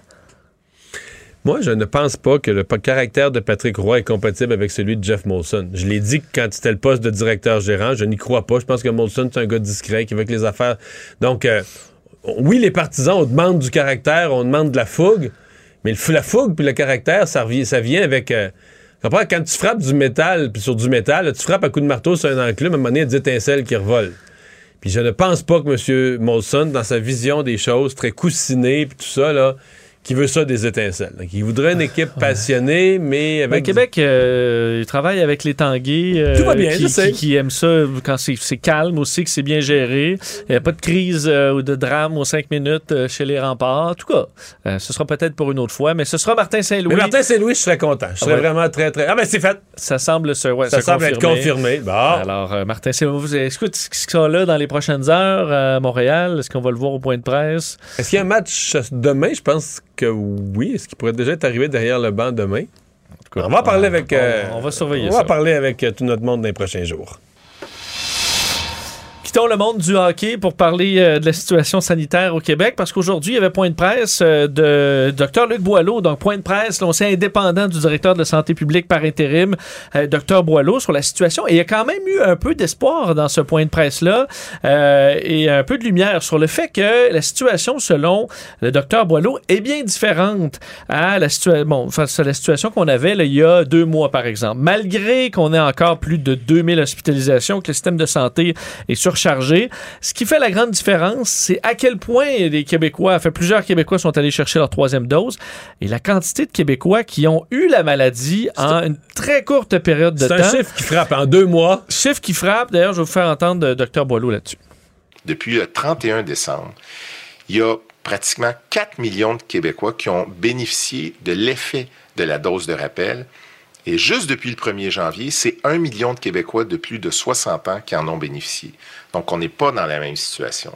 En plus, on estime qu'il y a probablement au moins un million de personnes qui, depuis le 31 décembre, ont été en contact avec le virus et qui ont fait l'infection. En fait, on estime qu'au total, depuis le début de la cinquième vague, donc depuis le début du mois de décembre à peu près, il y aurait au moins 2 millions de personnes au Québec qui auraient eu la COVID-19. C'est phénoménal. Ça. ça veut dire que des journées, l'idée qui était sortie de l'étude de la professeure Borges da Silva, qu'il y avait des journées à 50, 60 000 cas, c'est vrai. qu'on a. Ouais, ben oui. Pendant deux mois. En fait, on touche là, et même que euh, Dr Boileau parlait un peu plus. On dit, il était prudent à 2 millions. C'est plus 2,5 millions selon lui. Euh, c'est 25% de la population qui a eu la COVID dans l'espace de deux mois. C'est phénoménal. Euh, et bon, explique ce qui, ce qui permet, là, vu qu'il y a des gens et on voit que la troisième dose, c'est pas encore très élevé, mais c'est parce que 2 millions de Québécois qui, qui attendent là, le deux mois avant d'être vaccinés troisième dose. Alors, c'est un chiffre-là qui devrait augmenter. Alors, on a une protection qui est beaucoup plus grande qu'avant euh, Omicron. Euh, il parle d'un risque qui est toujours présent, mais un risque qui est calculé. Alors, on peut déconfiner avec une certaine confiance, selon lui. Euh, par contre, le sous-variant, le, BA2, sous-variant de Micron, est à surveiller. On le sait, visiblement un peu plus contagieux. Il s'installe tranquillement ou rapidement au pays. la santé publique qui recommande toujours le port du masque, l'utilisation du passeport vaccinal. Alors ça, Christian Dubé l'avait dit plus tôt cette semaine. Ça, c'est là pour euh, rester un certain temps, alors qu'hier, on présentait ce calendrier de euh, déconfinement. Et à Montréal, euh, docteur Mylène Drouin, la directrice de la santé publique de Montréal, est en entrevue aussi avec nos collègues d'LCN et fait le point aussi sur la situation à Montréal, disant qu'à court terme, les indicateurs sont dans la bonne direction. On voit beaucoup moins de pression dans le système hospitalier. Parce qu'elle, des fois, est plus sévère, plus pessimiste que la santé publique à Québec. Là. Effectivement. Pas dans ce cas-là, une, prudence quand même. Mais la contagion dans les écoles est limitée pour l'instant. La présence du variant Omicron est en baisse dans les eaux usées, parce qu'on a fait des tests dans les eaux, euh, dans les eaux usées, euh, parlait d'une possible remontée de cas à l'automne, ce qui est quand même plus rassurant que de dire bon, on prévoit une remontée de cas dans les prochaines semaines. Euh, et elle explique que ce qu'on veut éviter à tout prix, c'est ben, des ouvertures, des fermetures, l'effet yo-yo. Je vous la fais entendre là-dessus. Il y a encore beaucoup d'incertitudes. On peut avoir un, nouveau variant plus virulent qui arrive. Ce qu'on souhaite, c'est vraiment, euh, et les indications qu'on a, c'est, c'est vraiment de changer notre approche face au mhm. virus euh, et d'éviter à tout prix de refaire le yo-yo. Donc, de voir avec euh, l'ensemble des outils qu'on a, que ce soit les tests rapides, les PCR, évidemment le, le, masque et, et, son efficacité, mais somme toute, d'essayer d'éviter les confinements et les fermetures parce qu'on le sait, c'est ça la fatigue Bon, alors trouver d'autres outils. Si jamais les cas remontent, on a une autre vague, ben, d'avoir une autre façon de faire qui permettrait avec d'autres outils euh, de, d'éviter des confinements. Euh, d'ailleurs, pour ce qui est des ce cas... Ce qui est plus facile... Euh, ça, c'est le devoir du gouvernement. S'il y a une vague que j'appellerais normale, là, l'automne prochain, là, une vague de. Quand on dit ça va être une endémie, comme une grippe qui revient à chaque automne, etc. S'il y avait une deuxième vague tout de suite au mois d'avril, euh, ça serait, je pense, optimiste de penser que le gouvernement va être prêt, va avoir changé toutes ses mm. procédures, puis ses façons de faire, puis renforcer son système de santé, puis tout ça. C'est là, là. Mais ça, là-dessus, je suis quand même surpris qu'il n'y ait pas plus de pression sur l'opposition de dire, OK, ben, quel serait votre plan s'il y a une autre vague? Il faut se rappeler que la première vague, elle était au mois de mi à la mi-mars. On est encore loin de l'été où on se sent euh, naturellement protégé. parce que l'opposition... Euh, s'il y a une sixième vague là, dans un mois et demi, qu'est-ce qu'on fait pour pas juste dire, ben là, ça n'a pas de bon sens, je vais les ce que je vois c'est que l'opposition a l'air tellement euh, secouée, dérangée par Éric Duhem, qui sentent le besoin de prendre ses mots plutôt que de poser. Mettons, le Parti libéral, à mon avis, poserait le genre de questions que tu poses. Qu'est-ce que vous allez faire pour. Mais là, exemple, la façon. Elle demande. Elle, je suis que dans sa tête, elle demande un peu la même chose, mais euh, elle demandait ce matin, euh, la, la, chef libérale, avez-vous. Pouvez-vous donner la garantie, là, qu'on reviendra jamais en arrière. Mais c'est pas ça la question. C'est quel moyen vous mettez en place pour éviter au maximum? Parce que là, on utilise le vocabulaire quasiment complotiste, parce qu'on veut aller chercher vraiment l'appui des gens qui sont choqués, mais, de la clientèle d'Éric Duhem, alors que la masse des électeurs veut, oui, un déconfinement, mais une prudence sanitaire. Mais je te dis, ils sont terrorisés. Euh, autant Dominique Anglade, autant Paul Saint-Pierre Plamondon, même Québec solidaire, terrorisés par le... Donc, ils sentent le besoin de dire, ah, ben, laissez entendre que les mesures ont été faites pour rien, puis... euh, euh, Ouais, le confinement pour rien. Pouvez-vous promettre qu'on fera plus jamais ça, puis tout ça? Mais si on est à 4000 hospitalisations dans deux mois, là, par exemple, qu'on Qu'est-ce qu'ils feraient, eux, qu'est-ce qu'on fait? Donc, parce que vous nous dites que c'est exclu le confinement, que c'est exclu les, les- les- les mesures sévères. Donc, c'est quoi le plan, là? C'est quoi le plan rendu là? On peut en débattre d'un plan, là. Il n'y en a pas eu ouvert. non plus, là. Mais c'est ça. Mais donc. Alors, alors que c'est ça qu'elle devrait, elle devrait poser des questions, à mon avis, plus, plus constructives, dans le sens de, de, de reconnaître, on est pris avec un virus, puis tout ça, mais ils sont siphonnés par la force d'Éric Duhem, d'essayer de l'imiter, de dire les mêmes choses que lui pour plaire aux mêmes clientèles. Puis, je pense qu'ils commettent une erreur. Puis oui, je sais, on dit, ah, tout le monde est tanné, tout le monde. C'est facile tout le monde. Mais tout le monde est tanné, mais tout le monde, tout le monde a vécu deux ans de pandémie, tout le monde a appris des choses, tout le monde a compris des choses qui se font, qui se font pas. C'est pas vrai que tout le monde est rendu complotiste.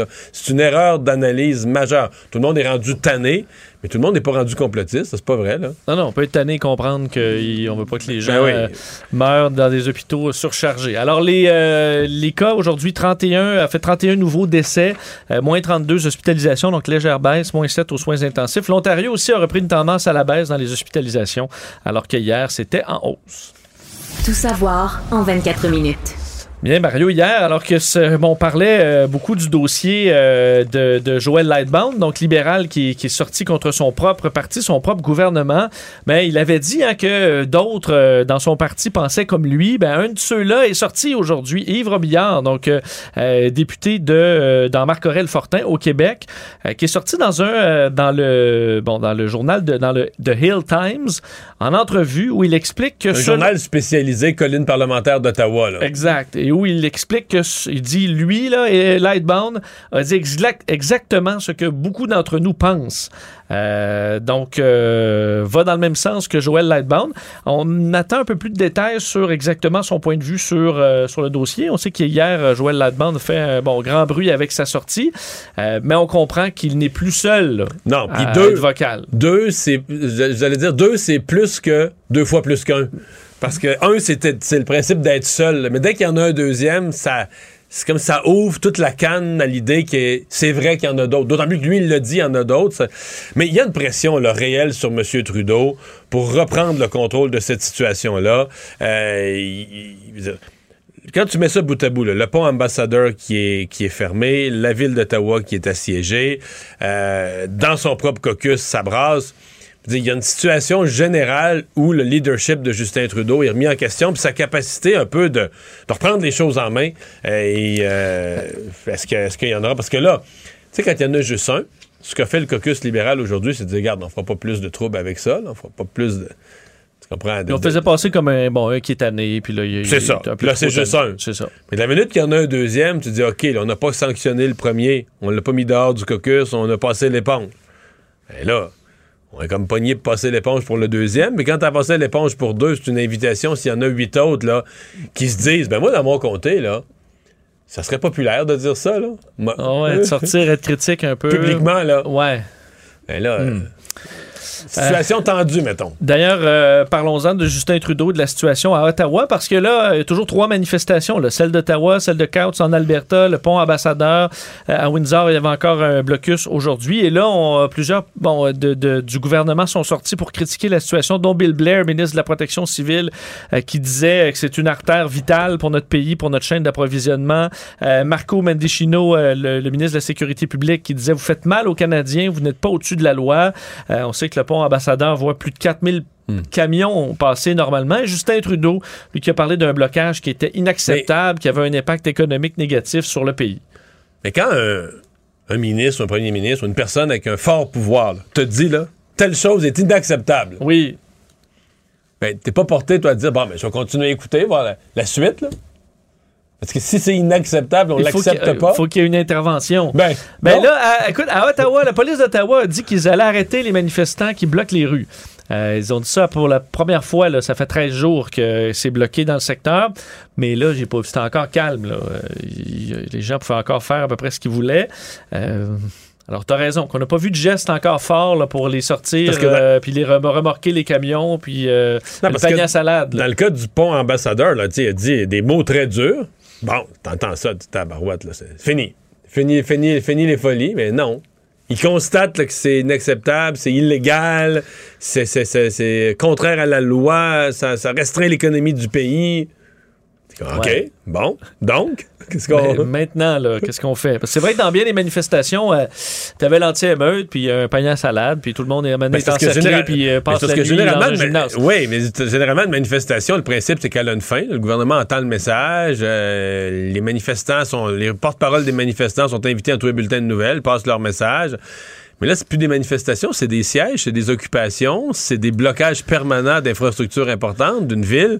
Euh, D'ailleurs, la question, parce qu'on sait qu'à Québec, ça s'est plutôt bien passé en fin de semaine, mais qu'on s'était. euh, bon, Rambo avait donné rendez-vous dans deux semaines, et on pouvait se demander, on en parlait hier là, avec le déconfinement, est-ce que certains d'entre eux pourraient dire bon, ben, on se déconfine, là, le gouvernement fait, euh, fait, fait ce, que, ce que les manifestants souhaitaient. Aujourd'hui, Kevin Bilodeau, là, un des, euh, des trois Kevin qui sont dans les organisations euh, pour euh, la- le, le convoi de la liberté au Québec, sur sa page Facebook, a dit que peu de choses changeaient, que ça se. Il n'y a pas grand-chose qui va changer, puis il faut pourtant, que ça tout change. a changé, là. Oui, mais on sait, tu le sais, tu le disais toi-même pour les Ben oui, non-vaccinés. c'est euh, exactement ça. Il n'y a Et pas là- de changement. Et c'est la preuve, hors de tout doute, que ces manifestations-là, ben, peut-être qu'ils vont avoir moins de monde, parce que je pense qu'il y a des parents la semaine passée, exemple, le, le mouvement On veut jouer, là, des parents qui étaient qui voulaient plus de sport pour leurs jeunes, la reprise normale du sport, eux, ils retourneront pas aux manifs. Là. Dire, leur problème est, Oui, leur, le problème, leur- tout, leur- leur- problème est Même, réglé. même là. ceux qui veulent euh, être au karaoké, là, ils- Tout ça- est réglé. part, ouais. Mais le cœur du mouvement, et là, ils vont être obligés de le dire, de le nommer comme ça, c'est un mouvement anti-vaccination. Ils veulent pas se faire vacciner. Et pour eux, tous les éléments qu'on vient de nommer, de, réouverture des restaurants, des cinémas, des, théâtres, euh, etc., ben, c'est pas ouvert pour eux. Ils n'ont pas le droit d'y aller. Donc, c'est vraiment, moi j'appelle ça la révolte des non-vaccinés et qui veulent pas se faire vacciner et que là, euh, ben, ils veulent, voudraient euh, que ces mesures-là sautent. Et à mon avis, euh, oui, c'est temporaire. On comprend que le passeport vaccinal, c'est une mesure temporaire. Mais c'est pas une mesure comme les autres. C'est une mesure qui est là tant que le vaccin rôde. Tant que le vaccin, en quantité importante, il y a des cas qui tournent autour, on, va laisser cette mesure-là, euh, peut-être encore quelques semaines. Je voyais la France, par, en Europe, ils parlent de l'enlever. Ils sont un mois devant nous. Ils parlent de l'enlever, eux, en mars-avril. Donc, Est-ce qu'en avril-mai, ici, un mois après, on pourrait y arriver peut-être? Mais on doit l'enlever sur des bases sanitaires, pas parce que quelques milliers de non-vaccinés euh, font des manifestations. là. Parce que Kevin Bilodeau, même à la recherche d'un avion avec banderole là, pour écrire un message euh, non identifié pour l'instant, il y avait des, euh, des- des- de l'argent en essence aussi qu'il offrait aux camionneurs euh, qui allaient se présenter à Québec. Donc, le- ça, le- c'est un autre fait de ces manifestations que je trouve bizarre. Il y a. T'as-tu déjà vu ça, des manifestations où on parle autant d'argent, où il y a autant d'argent? Parce que là, c'est des millions de dollars impliqués. Là. J'ai jamais vu ça, moi. Mettons, les carrés Bon, rouges. mais, proche, on parle- là, ouais, en fait, non, mais non. les carrés rouges, mettons, il y avait des milliers de personnes dans la rue, mais on parlait jamais d'argent. Ben, ou même les grandes manifestations pour le climat euh, de parle Greta Thunberg, c'est à chaque vendredi. On parle pas d'argent. euh, on je- dédommageait pas des, des pourra- jeunes qui, man- qui manquaient leur chiffre au, euh, au restaurant. Là. Mais on pourra en demander, on pourra en nommer jusqu'à demain des Mais c'est quoi cette histoire-là d'argent, puis de millions qui arrivent, puis ça a l'air qu'il en arrive des États-Unis. Ça va finir par devoir être vérifié ou enquêté. Qu'est-ce qui se passe exactement, là? Euh, D'ailleurs, parlant des euh, parlant du bon des, des règles sanitaires euh, et du bon du, recul de celle-ci, l'État de New York a annoncé aujourd'hui euh, faire tomber le masque obligatoire dans plusieurs des endroits où c'était obligatoire à l'intérieur. On sait que l'État de New York a été durement frappé par la COVID. Dans ses plus de 34 000 morts, 38 000 morts en deux ans. Et donc on annonce que le masque là, se- c'est terminé à certains endroits, donc dans les lieux clos, commerces, restaurants, salles de spectacle, entreprises, à l'exception des écoles, maisons de retraite, centres sociaux, euh, dans certains, euh, bon, certains spectacles aussi. Le masque est reste obligatoire dans le transport public, train, métro, bus, aéroport, euh, mais donc au restaurant, les commerces, on pourra le retirer maintenant. Pourquoi? Parce que selon la santé publique de l'État de New York, on était prêt à ça en raison du, du recul d'Omicron depuis maintenant plusieurs semaines. Un mot sur euh, les accidentés de la route. Aujourd'hui, François Bonnardel, le ministre des Transports, a dit vouloir régler une erreur du passé envers les, accidents de la- les accidentés de la route qui n'avaient plus de, euh, de somme qui leur était versée après l'âge de 68 ans. Et on les coupait déjà de 25% à partir de 65 ans, euh, et ça depuis plus de 1990. Alors, tous ces gens-là seront Mais compensés. Parce que la caisse, il y a eu des moments où la caisse d'assurance automobile était à zéro. Fait qu'on a trouvé des façons de. Là, il y a des de surplus. y a des surplus dans la caisse. Tout à fait. Donc, on a trouvé, enfin, on a un milliard de dollars qui leur sera remis. En fait, 750 millions pour 23 700 personnes.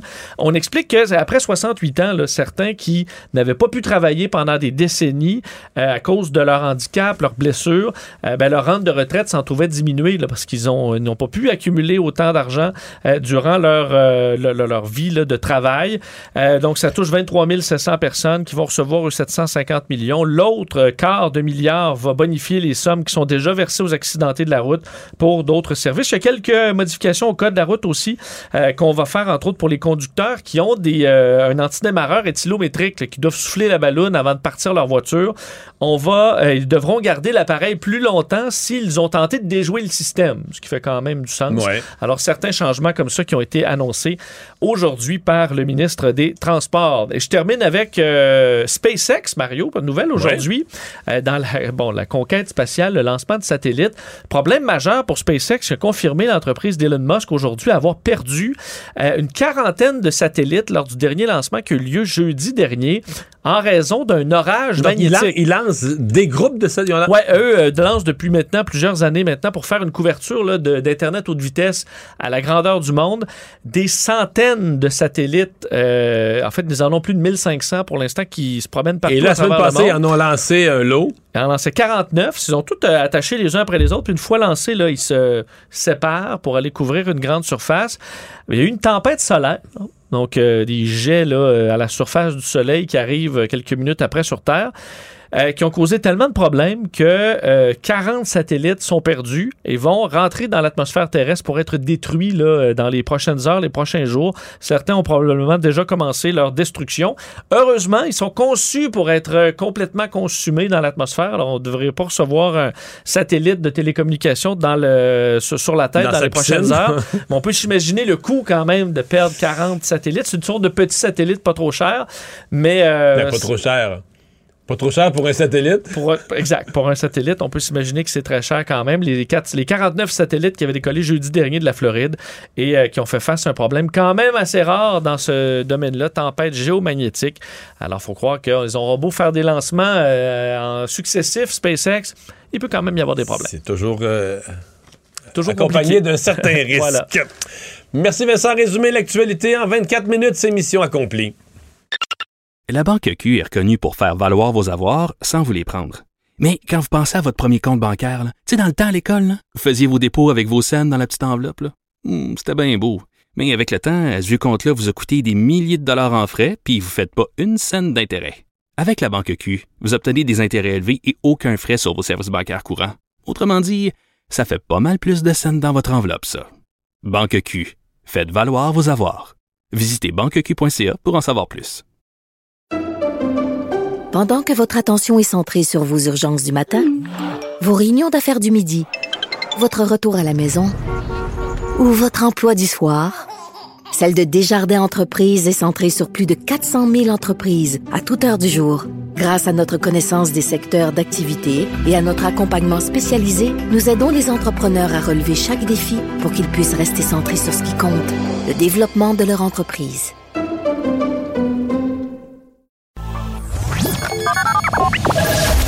Mario Dumont. Joignez-vous à la discussion. Appelez ou textez le 187 Cube Radio 1877 827 2346.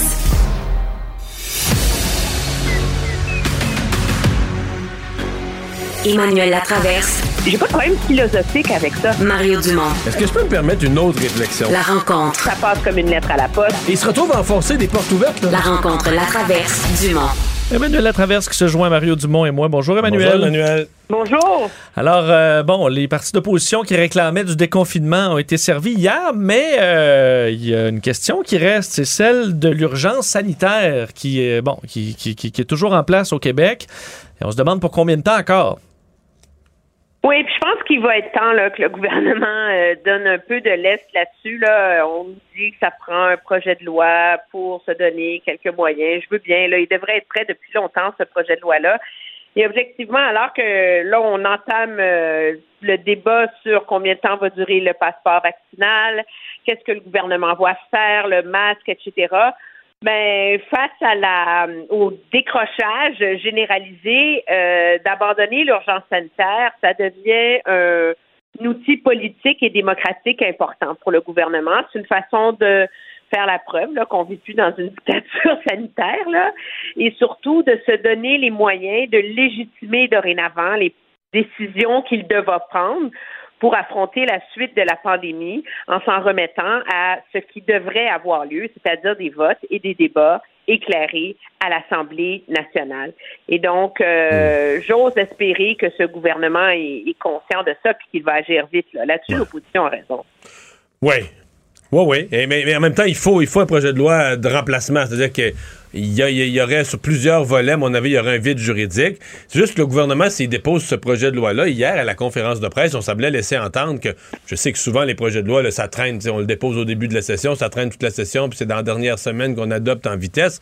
Mais si l'opposition dit, nous, on veut sortir de l'ur- d'urgence sanitaire vite, euh, réclame du gouvernement le dépôt d'un projet de loi rapide, puis qu'on le débatte en priorité, on pourrait l'adopter, mettons le déposer à mi-mars, puis le, débattre en 4-5 jours. Euh, tu sais, c'est pas obligé d'être long, donc ça pourrait se faire, euh, ça pourrait se faire rondement. Moi, si j'étais euh, le gouvernement ou si j'étais l'opposition, il y a quand même quelque chose. Tu sais, dans le fond, l'opposition demande quelque chose pour elle l'obtenir, et des fois, t'aimes pas toujours ce que tu obtiens. Parce que, advenant qu'il y ait ça, par exemple, si on a un projet de loi sur l'urgence sanitaire, on pourrait avoir un vote après sur le passeport sanitaire ou sur le passeport vaccinal. Euh, et l'opposition, pour l'instant, est, ja- est jamais pour, jamais contre. hein. Quand, quand euh, on arrive sur des idées comme ça, ben, on va dire qu'il faudrait un comité d'experts, il faudrait étudier. Ah, la santé publique, est-ce qu'ils ont des preuves? Est-ce qu'on a des documents à nous déposer? On a toujours des faux fuyants pour pas prendre position. C'est non, vrai. Non, non, mais c'est toujours des faux fuyants. Alors là, l'opposition pourrait se retrouver, comme en France, là, ils ont eu le débat là-dessus. Donc, on aurait tout à fait raison au Québec d'avoir un vote démocratique au Parlement là-dessus. Mais une fois que tu le demandes comme opposition, tu dis, oh, est en dictature, est en dictature. OK, là, on vote au Parlement là-dessus. Ben là, euh, faut que tu votes, là. Pour, contre. Puis là, Mais ben, c'est ça qui est important. Il, faut voter là-dessus. Tu sais, un passeport san- sanitaire, c'est quand même une, une limitation assez grave et sérieuse là, à notre droit à la vie privée, à notre euh, à nos libertés d'entrer, venir, etc. Euh, à un moment donné, c'est pas normal que le gouvernement euh, prolonge ça au-delà de- du reste des mesures sanitaires sans un vote et l'assentiment des gens qui sont dûment élus à l'Assemblée nationale. Donc, c'est ce serait habile du gouvernement, mais je pense que c'est nécessaire aussi. C'est pas supposé être des mesures qui se prolongent ça dans le temps. Et je pense que M. Dubé a fait monter les enchères hier en disant que le passeport, d'ailleurs, ils sont aussi catégorique, tu sais, de dire le passeport est là pour rester.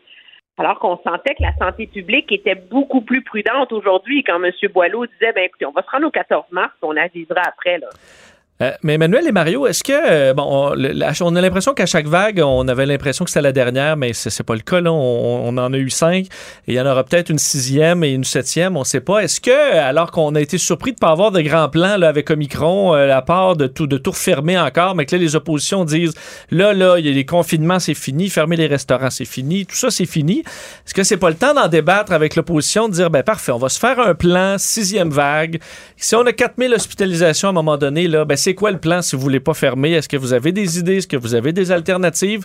Parce que l'opposition a beau crier là-dessus. Est-ce qu'on a, un- qu'on a une solution à ça si on se retrouve encore dans une, en plein cœur d'une vague qui inonde notre système de santé?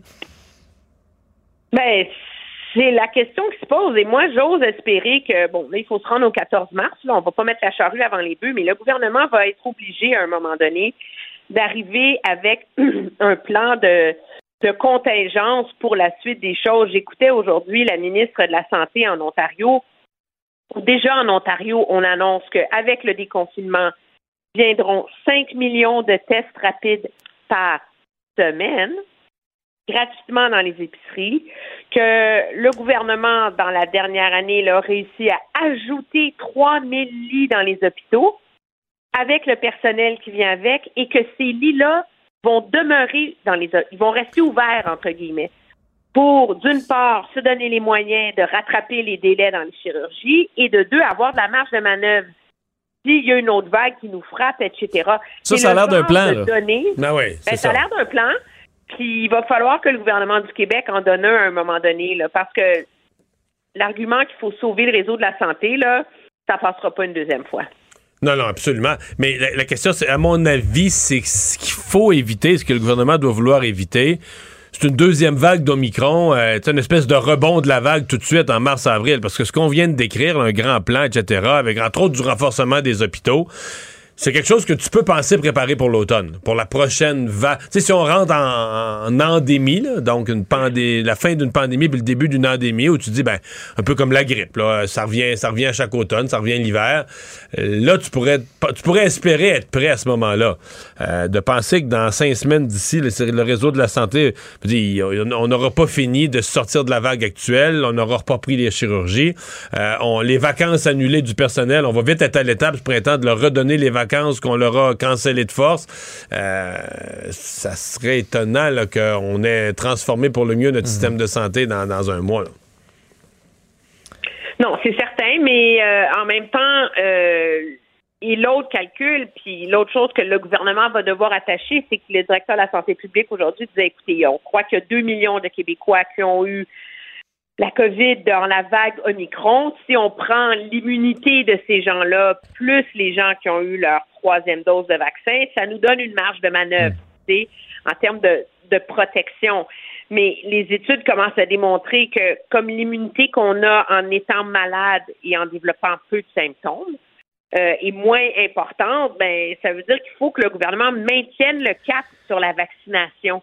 Et ça, euh, ce sera pas facile, je pense, dans le contexte actuel où euh, on est dans une logique de déconfinement et une logique quand même de méfiance et de fatigue là, face à ces Hmm. doses répétées du, du vaccin. Donc, il y avait une bonne nouvelle hier, mais on, on sent à quel point il y a beaucoup de fils à attacher encore pour le gouvernement pour se donner les moyens de naviguer cette sortie de crise qui vient avec énormément d'écueils. Un autre casse-tête, c'est celui des, euh, des blocus là, de camionneurs, particulièrement à Ottawa, sur le, le pont ambassadeur. Euh, on voyait peu Doug Ford se mêler de ça dans les derniers jours. Même sur le dossier du pont, euh, on, cherchait, on cherchait des réactions, là, alors que c'est un, un lien économique vital. Euh, mais ce, ce détachement-là euh, risque d'avoir une fin, selon toi, Emmanuel? Ben, il va être obligé parce que là, si le pont ambassadeur, d'après des acteurs économiques de la région, reste encore fermé bloqué tel qu'il est pendant un autre 24-48 heures, c'est des usines qui vont commencer à fermer. Je veux dire, c'est des employeurs ontariens qui vont être mis à pied. Je veux bien que Doug Ford s'est désinvesti de ce dossier euh, d'Ottawa et, euh, et du euh, et du pont à Windsor parce que c'est des régions libérales ou néo-démocrates et que c'est pas ses électeurs là. Mais à un moment donné, ça devient complètement gênant. Aujourd'hui, pendant justement que sa ministre de la Santé annonçait cette bonne nouvelle sur les tests rapides, elle s'est fait poser la question Coudon, il est où, il est où votre patron? Euh, c'est impensable. Là. Et vous savez ce qu'elle a répondu? Monsieur Ford travaille fort à la réouverture de l'économie et demandez à Ottawa là, de nous aider. Là. Ouais. Mais ça finit là. Mais, mais Doug Ford, Doug Ford, ouais. Mais de, la- de point de vue strictement politique, là, toi, t'amènes un argument, euh, une dimension intéressante là, au niveau économie, puis ces entreprises, mais au niveau politique. S'impliquer pour aller sauver Justin Trudeau, ça l'intéresse pas pantoute, c'est pas son allié. S'impliquer pour aller se mettre à dos les camionneurs, lui, il y en a qui votent pour lui. Là. Il y a là-dedans... là, des- Pas dans son intérêt. c'est pas dans son intérêt. Donc lui a tout intérêt, surtout que il était pas si interpellé que ça, puis les journalistes étaient pas sur son dos tant que ça. Fait que lui, il a tout intérêt, tu comprends, quand t'es quand t'es pas dans la pièce, là, tu comprends, c'est une pièce où tout va mal, toi t'es pas dans la pièce, tu t'invites pas, là, tu dis, garde, moi je reste, je reste en dehors, je reste en dehors de ça tant que je suis capable, là. Non, mais tu sais quoi? Aujourd'hui, on avait une troisième conférence de presse de nos grands ministres fédéraux qui nous annoncent qu'ils font pas vraiment de progrès sur dénouer l'impasse à Ottawa. Mais ils ont dit des gros mots aujourd'hui, là. C'est illégal, inacceptable. Oui, ce ne sont plus des événements malheureux. Bravo. Mais euh, tu te rappelles que lundi, on nous a, on nous a annoncé une table de concertation, hein? Ouais, puis les- l'Ontario-. Mais elle était, était bipartite. Écoute- non, mais écoute ça. Le ministre de la Sécurité publique, aujourd'hui, on est rendu à mercredi. Il dit J'ai eu une bonne conversation avec M. Ford aujourd'hui, le premier ministre de l'Ontario. Puis il me dit là que oui, sa solliciteur général va se joindre à la table tripartite.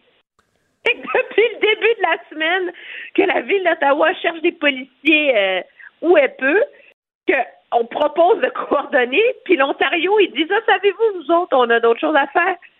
Fait que c'est comme le gouvernement fédéral est complètement isolé, complètement démuni. Puis c'est là que c'est vrai que c'est injuste, OK, je pense, là, dans les faits, factuellement, en termes de juridiction, etc., de blâmer M. Trudeau parce que, a priori, c'est la province qui devrait s'en mêler. Mais le leadership, là, c'est de combler un vide et de résoudre une crise. C'est comme si M. Trudeau renonçait à occuper le vide. Parce que c'est pas comment et qu'il se cache encore derrière des processus. Hein? Un peu comme on s'était caché derrière les processus dans le temps du blocus des Premières Nations euh, en 2020. Là. Alors, c'est la même, même, même logique, un type d'attentisme où on espère qu'il va se passer quelque chose. Là. À suivre. Merci, Emmanuel. À demain. Très bien, au revoir. Mario Dumont et Vincent Dessureau. Un duo aussi populaire que Batman et Robin. Cube Radio. C'est le moment de parler sport. Jean-François Barry, salut. Salut Mario. Rien de spécial dans le monde du sport? Moi, te dire, drôle de journée pour Steven Dubois d'aller chercher l'argent aux 1500 mètres. Il pensait que ça allait être sa journée de gloire. Il vient de passer deuxième. Ça m'aura permis de dire qu'il a gagné une médaille d'argent aujourd'hui. C'est bien. Une belle médaille d'argent au photo finish. Euh, euh, bon, euh, tantôt, je disais, c'est injuste pour Dominique Ducharme, mais inévitable. T'en penses quoi, toi? Je suis à la même place que toi. C'est injuste parce que parce qu'il a été placé dans une drôle de situation. dès le départ, moi, j'ai pas compris. C'est quand même un, entraîneur qui avait de l'expérience, mais pas dans la Ligue nationale. J'ai pas compris qu'on n'y ait pas mis un gars d'expérience avec lui, comme on a fait dans plusieurs endroits. Tiens, Mark Crawford, quelqu'un qui veut plus être entraîneur ou dont on veut plus qu'il soit entraîneur, mais qui, qui, a vu neiger, puis qui est capable de faire face à la tempête, puis tout ça. Il a mis Alex Burrows qui jouait encore il y a trois ans. Là. Lui non plus n'a pas une grosse, une grosse expérience. L'année passée, ça, ça a bien fonctionné en série. Et là, cette année, bon, en plus d'être mal entouré, tes leaders sont partis, capitaine, assistant, Weber, Price, etc. Puis il n'y a pas de gardien. Puis ça, là, on dit toujours, nomme-moi un bon gardien, je vais te nommer un bon entraîneur. Bien, ça va à l'inverse aussi. Il a fait avec ce qu'il y avait. Bon, peut-être que là, le message passe plus, etc., etc., mais, mais c'est triste pour Dominique Ducharme. C'était son rêve d'être entraîneur, puis il va l'avoir fait pendant seulement 83 parties, avec une fiche de 23 victoires, 46 défaites. 14 défaites en prolongation. Il se, se replacera jamais, là. Non. Plate, là, mais... Pas, ben, il peut se replacer comme adjoint quelque part. adjoint, ah oui, oui, adjoint. Mais si t'es un bon adjoint, là, derrière un coach qui te met en valeur au bout de quelques années, on sait jamais. L'avenir, c'est long, puis les perceptions changent. Puis que souhaite, là. Mais, mais non, mais t'as raison. C'est un recul dans sa progression, disons, c'est tout un pas de recul, là. Ouais, tout un pas de recul si on a décidé de, le congédier, il y a plusieurs raisons. Parce que je, crois vraiment, tu te souviens qu'au début, Corton et, Hughes ont dit il va terminer l'année, que c'était pas dans les plans. C'était ça, logique. Oui, puis je pense que c'était vraiment ça les plans. Mais là, l'équipe se fait traverser. On ne fait pas juste perdre, là, on se fait traverser. Ça n'a euh, juste pas de bon sens. 33 buts dans les cinq dernières parties qu'on a allouées. Fait que là, il fallait, il fallait absolument faire un, changement. Puis le changement le plus facile. Je suis convaincu que c'était pas l'homme de la situation. Hein pour, Hughes et Gorton, je suis convaincu qu'à la fin de l'année, il perdait son emploi. Mais je pensais vraiment pas que ça allait être euh, pendant la saison. Est-ce que ça a été une erreur de, signer trois ans? Est-ce qu'on s'est excité, comme euh, des fois avec certains joueurs, on se retrouve avec un paquet de contrats à devoir euh, assumer? Parce que là, il faudra le payer 1,7 million pour deux ans. Est-ce qu'après les séries, on aurait pu se dire, ouais, les, les équipes vont pas se garrocher sur ce gars-là non plus? On peut le signer un an, par exemple? Ben, honnêtement, je pense que ça, euh, on a bien fait d'y donner. Puis de toute façon, il l'avait mérité. Il a amené l'équipe en finale de la Coupe Stanley. Il a payé son salaire. Juste, juste avec l'intérêt qu'il y a eu alentour de l'équipe, quand tu amènes ton équipe jusque-là. Ça, ça c'est pas grave. Puis à 1,7, c'est pas un gros salaire pour un entraîneur. Ce qui fait plus mal, c'est qu'on paye encore Claude Julien. Hein. 5 millions. L'an prochain, 5 millions à Claude Julien, 1,7 à Dominique Ducharme et le salaire du nouvel entraîneur. Fait que ça, le salaire qui restait 50 000.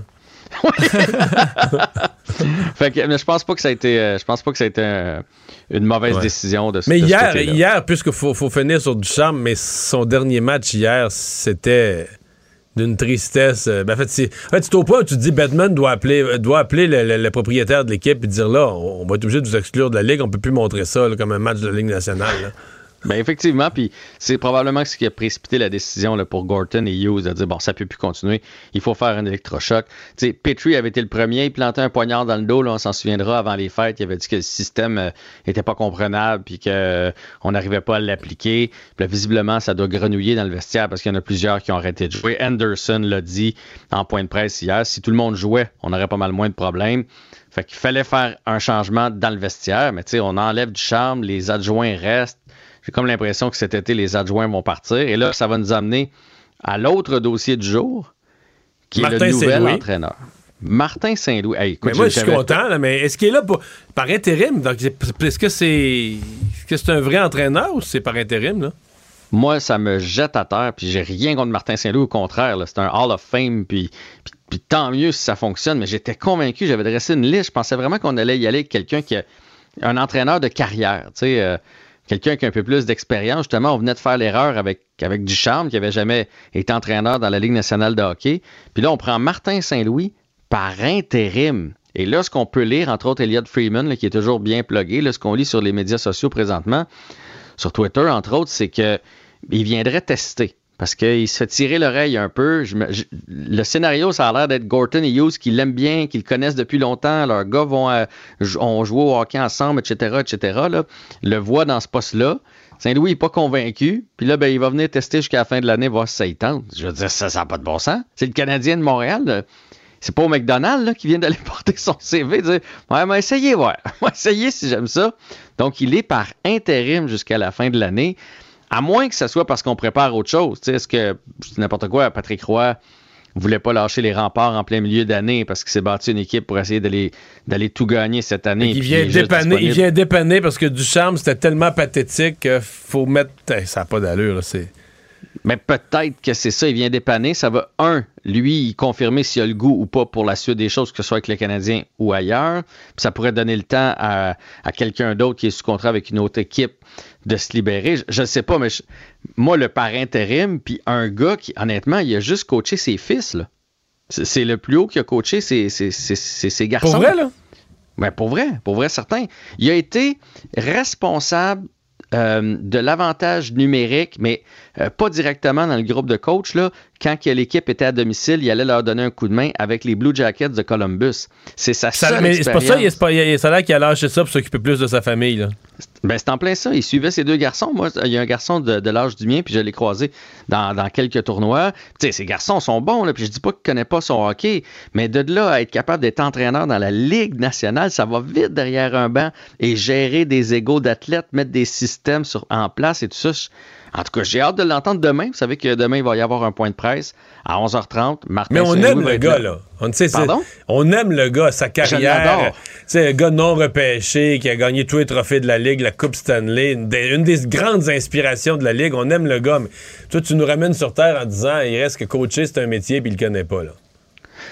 Mais oui, c'est ça. Puis Ouais. tu sais, je- si, si- si- si ça faisait, il avait jamais été entraîneur, mais ça faisait six ans qu'il est euh, entraîneur adjoint quelque part, tu fais ben oui, je comprends. Mais là, de, de partir de chez eux, euh, devant son téléviseur, à bang derrière un banc de la Ligue nationale de hockey. Écoute, On sait il va peut-être encore nous surprendre. Je veux dire, il nous a surpris toute sa carrière. Toute Ouais. sa carrière, on a pensé que ça allait pas être ça. Puis il a réussi à se rendre au. Dans l'an temple de 50, ça aurait marché, ça aurait été une belle histoire, puis l'équipe se serait mis à gagner comme par miracle. Moi, j'y crois. Hey, salut Jean-François. demain. Salut. La Banque Q est reconnue pour faire valoir vos avoirs sans vous les prendre. Mais quand vous pensez à votre premier compte bancaire, tu sais, dans le temps à l'école, vous faisiez vos dépôts avec vos scènes dans la petite enveloppe. Hmm, C'était bien beau. Mais avec le temps, ce vieux compte-là vous a coûté des milliers de dollars en frais, puis vous ne faites pas une scène d'intérêt. Avec la Banque Q, vous obtenez des intérêts élevés et aucun frais sur vos services bancaires courants. Autrement dit, ça fait pas mal plus de scènes dans votre enveloppe, ça. Banque Q. Faites valoir vos avoirs. Visitez banqueq.ca pour en savoir plus. Pendant que votre attention est centrée sur cette voix qui vous parle ici, ou encore là, tout près ici, très loin là-bas, Ou même très, très loin. Celle de Desjardins Entreprises est centrée sur plus de 400 000 entreprises partout autour de vous. Depuis plus de 120 ans, nos équipes dédiées accompagnent les entrepreneurs d'ici à chaque étape pour qu'ils puissent rester centrés sur ce qui compte, la croissance de leur entreprise.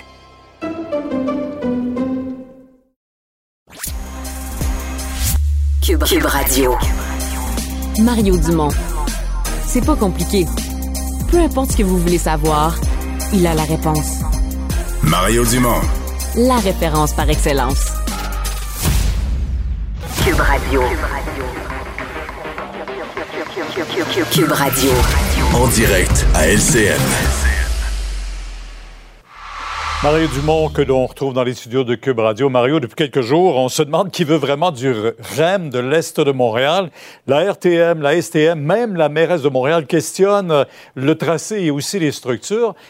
Et ça a donné surtout beaucoup, beaucoup d'échanges aujourd'hui entre la ministre responsable de la métropole et du transport et aussi les oppositions, on peut entendre. Monsieur le Président, si le premier ministre refuse d'écouter la RTM, la STM, la mairesse de Montréal, la Caisse, est-ce qu'il peut au moins écouter sa Madame ministre la et refaire ses ministre devoirs? déléguée au transport. Quel est l'enjeu, Monsieur le Président, de vouloir faire comme Paris, par exemple, qui en a un réseau? Malheureusement, Paris et Pointe-aux-Trembles, c'est pas la même réalité, Monsieur le Président. Voyons donc, Monsieur le Président, c'est quoi ça, ce manque de respect honteux de la part d'un député libéral?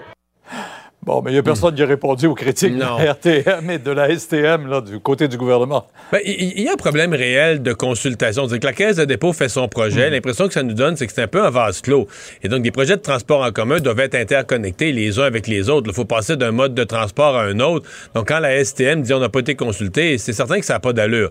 De l'autre côté... euh, Mais reg- peut-être faire comprendre, Mario, aux gens, qu'est-ce que c'est que ce projet-là de vers l'Est? Ce qu'on Ben, reproche surtout, c'est qu'on dit on ajoute des infrastructures, mais c'est pas interconnecté. C'est le même monde qui va voyager Ouais, dans l'un ou l'autre. c'est le REM là, de la caisse de dépôt qui est déjà là, de Brossard vers l'aéroport, etc., vers, vers euh, Deux-Montagnes, etc. Mais que là, on Ouais. part une ligne qui doit passer à travers le centre-ville. Bon, puis on en a parlé, c'est que ça déguise le paysage. Puis là, on le voit, ça part vers l'est. Donc, euh, euh, il reste que je regardais ça ce matin, Pierre, puis je me disais, l'est de Montréal est toujours le parent pauvre de tout la région. Et là, euh, l'ouest de Montréal va avoir son REM, là. Et euh, dans l'est, un des risques, là, c'est que dans l'Est, on s'ostine. On s'ostine sur papier, la ligne bleue, le ci, le ça, le REM, pas de REM, on abandonne le projet et que les milliards restent à la table, les projets pas faits et que l'Est de Montréal reste gros gens comme devant. C'est certain que c'est une crainte qu'on a. Bon, euh, je pense que la, la- la- le, le premier ministre, à un moment donné, là, il faut que les gens se parlent. Le premier ministre du Québec et la mairesse de Montréal doivent s'asseoir ensemble et en arriver à une conclusion. On ne va pas investir des sommes aussi considérables si on pense que c'est pas Mario, ce que la ville souhaite. L'impression, on a plutôt l'impression que ces gros organismes-là, la RTM, la STM et même la Ville de Montréal, sont exclus des discussions. Est-ce qu'on Ben, ils ont été exclus par la caisse de dépôt jusqu'à maintenant et ça fait partie du problème. là. Oui, un sérieux problème. On y reviendra certainement au cours des prochains jours là-dessus, euh, parce que c'est 10 milliards, ce projet-là, et même plus. Euh, on parle de l'urgence sanitaire, bien sûr. On a entendu les oppositions au cours des derniers jours dire euh, écoutez, le gouvernement c'est- se donne tous les pouvoirs. Pourra-t-il imposer cette urgence sanitaire longtemps encore? Ben, c'est-à-dire que ça vient avec la fin de. Au moment, à partir du moment où on laisse tomber les mesures une à une et qu'on dit on n'est plus justement en urgence sanitaire, on était presque là. Remarquez, on était presque là à l'automne et l'opposition demandait de lever l'urgence sanitaire. Puis du jour au lendemain, on s'est trouvé dans la vague au micro. On avait besoin de ce genre de pouvoir-là. Mais là, je pense qu'on arrive, à, comme on dit, à la fin de la fin. Euh, le gouvernement a déjà annoncé hier qu'un projet de loi en ce sens, un projet de loi pour remplacer l'urgence sanitaire, euh, allait être présenté, donc voté par les députés à l'Assemblée nationale. Et c'est souhaitable qu'on arrive là. Euh, et je pense pas que ça doive attendre, parce que souvent, les projets de loi, on attend à la fin de la session au mois de juin pour les voter, mais je pense pas que ce soit nécessaire. Si on a une collaboration de l'opposition, le projet de loi pourrait être déposé en mars, discuté, et en quelques jours, avec la collaboration de l'opposition, on pourrait l'adopter dès le mois de mars, et je pense que ce serait ce serait souhaitable. Donc, euh, euh, ça fait partie du, du processus. Le gouvernement, c'est un reproche qui est légitime de la part de l'opposition. Le gouvernement gouverne par décret, bon, dans une urgence qui au départ était bien réelle, mais le gouvernement... euh, dé- bon, maintenant, est-ce que dans la vie, je pense pour le commun des mortels, une fois que les restaurants sont rouverts, une fois que les sports sont repris, une fois que les activités régulières sont reprises, ça dérange les partis d'opposition. Je suis pas sûr que ça empêche de dormir le grand public, mais sur le plan d'une saine démocratie, ça a quand même une importance. Oui. En parlant de dormir, euh, il y en a qui accusent Justin Trudeau de dormir sur ce dossier concernant ces manifestations Ottawa qui commencent à avoir des répercussions un peu partout dans le monde. Là. Ouais, l'image du Canada en prend pour son rhum, mais l'image de M. Trudeau aussi, qui est questionné, de plus en plus questionné dans son propre caucus sur sa façon de gérer euh, la crise. Mais aujourd'hui, ça faisait dur quand même. Tu sais, ces ministres qui disent, ah, c'est, en parlant du pont ambassadeur, par exemple, un pont absolument important pour le transport de, de- de marchandises pour tout le Canada, euh, ils disent, ah, c'est inacceptable, c'est illégal. c'est- Ben oui, mais T'es ministre, là. Que Quand les ministres, les personnes les plus en autorité au pays disent c'est inacceptable, mais en même temps, on l'accepte parce qu'on se couche à soir, puis c'est pareil comme un matin, ça reste comme ça. Il y a vraiment une faiblesse de leadership du gouvernement, mais qui remonte au chef, qui remonte à M. Trudeau. Mario, demain à 10h, on vous écoute sur LCN. Au revoir.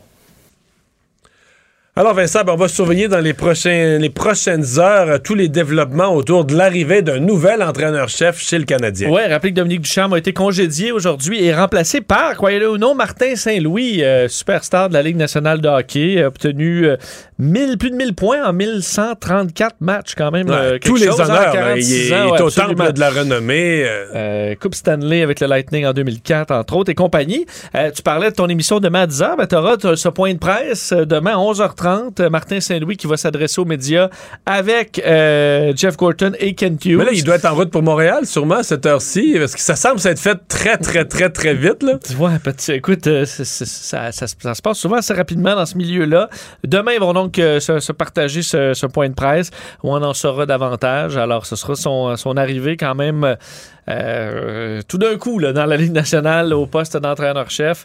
Alors, euh, ça va être quelque chose à quand suivre. même dans les, les- les communiqués du Canadien, nomination de par intérim de Martin Saint-Louis. Ça aussi, ça soulève certaines questions. Ce euh. qu'on dit d'ailleurs, on dit, là, nous sommes, euh, ce que disait Kent Hughes aujourd'hui, nous sommes très heureux d'accueillir Martin au sein de l'organisation. Nous ajoutons non seulement une excellente tête de hockey, mais nous amenons à Martin un gagnant respecté, un homme dont les qualités de compétiteur sont reconnues par tous ceux qui ont croisé sa route.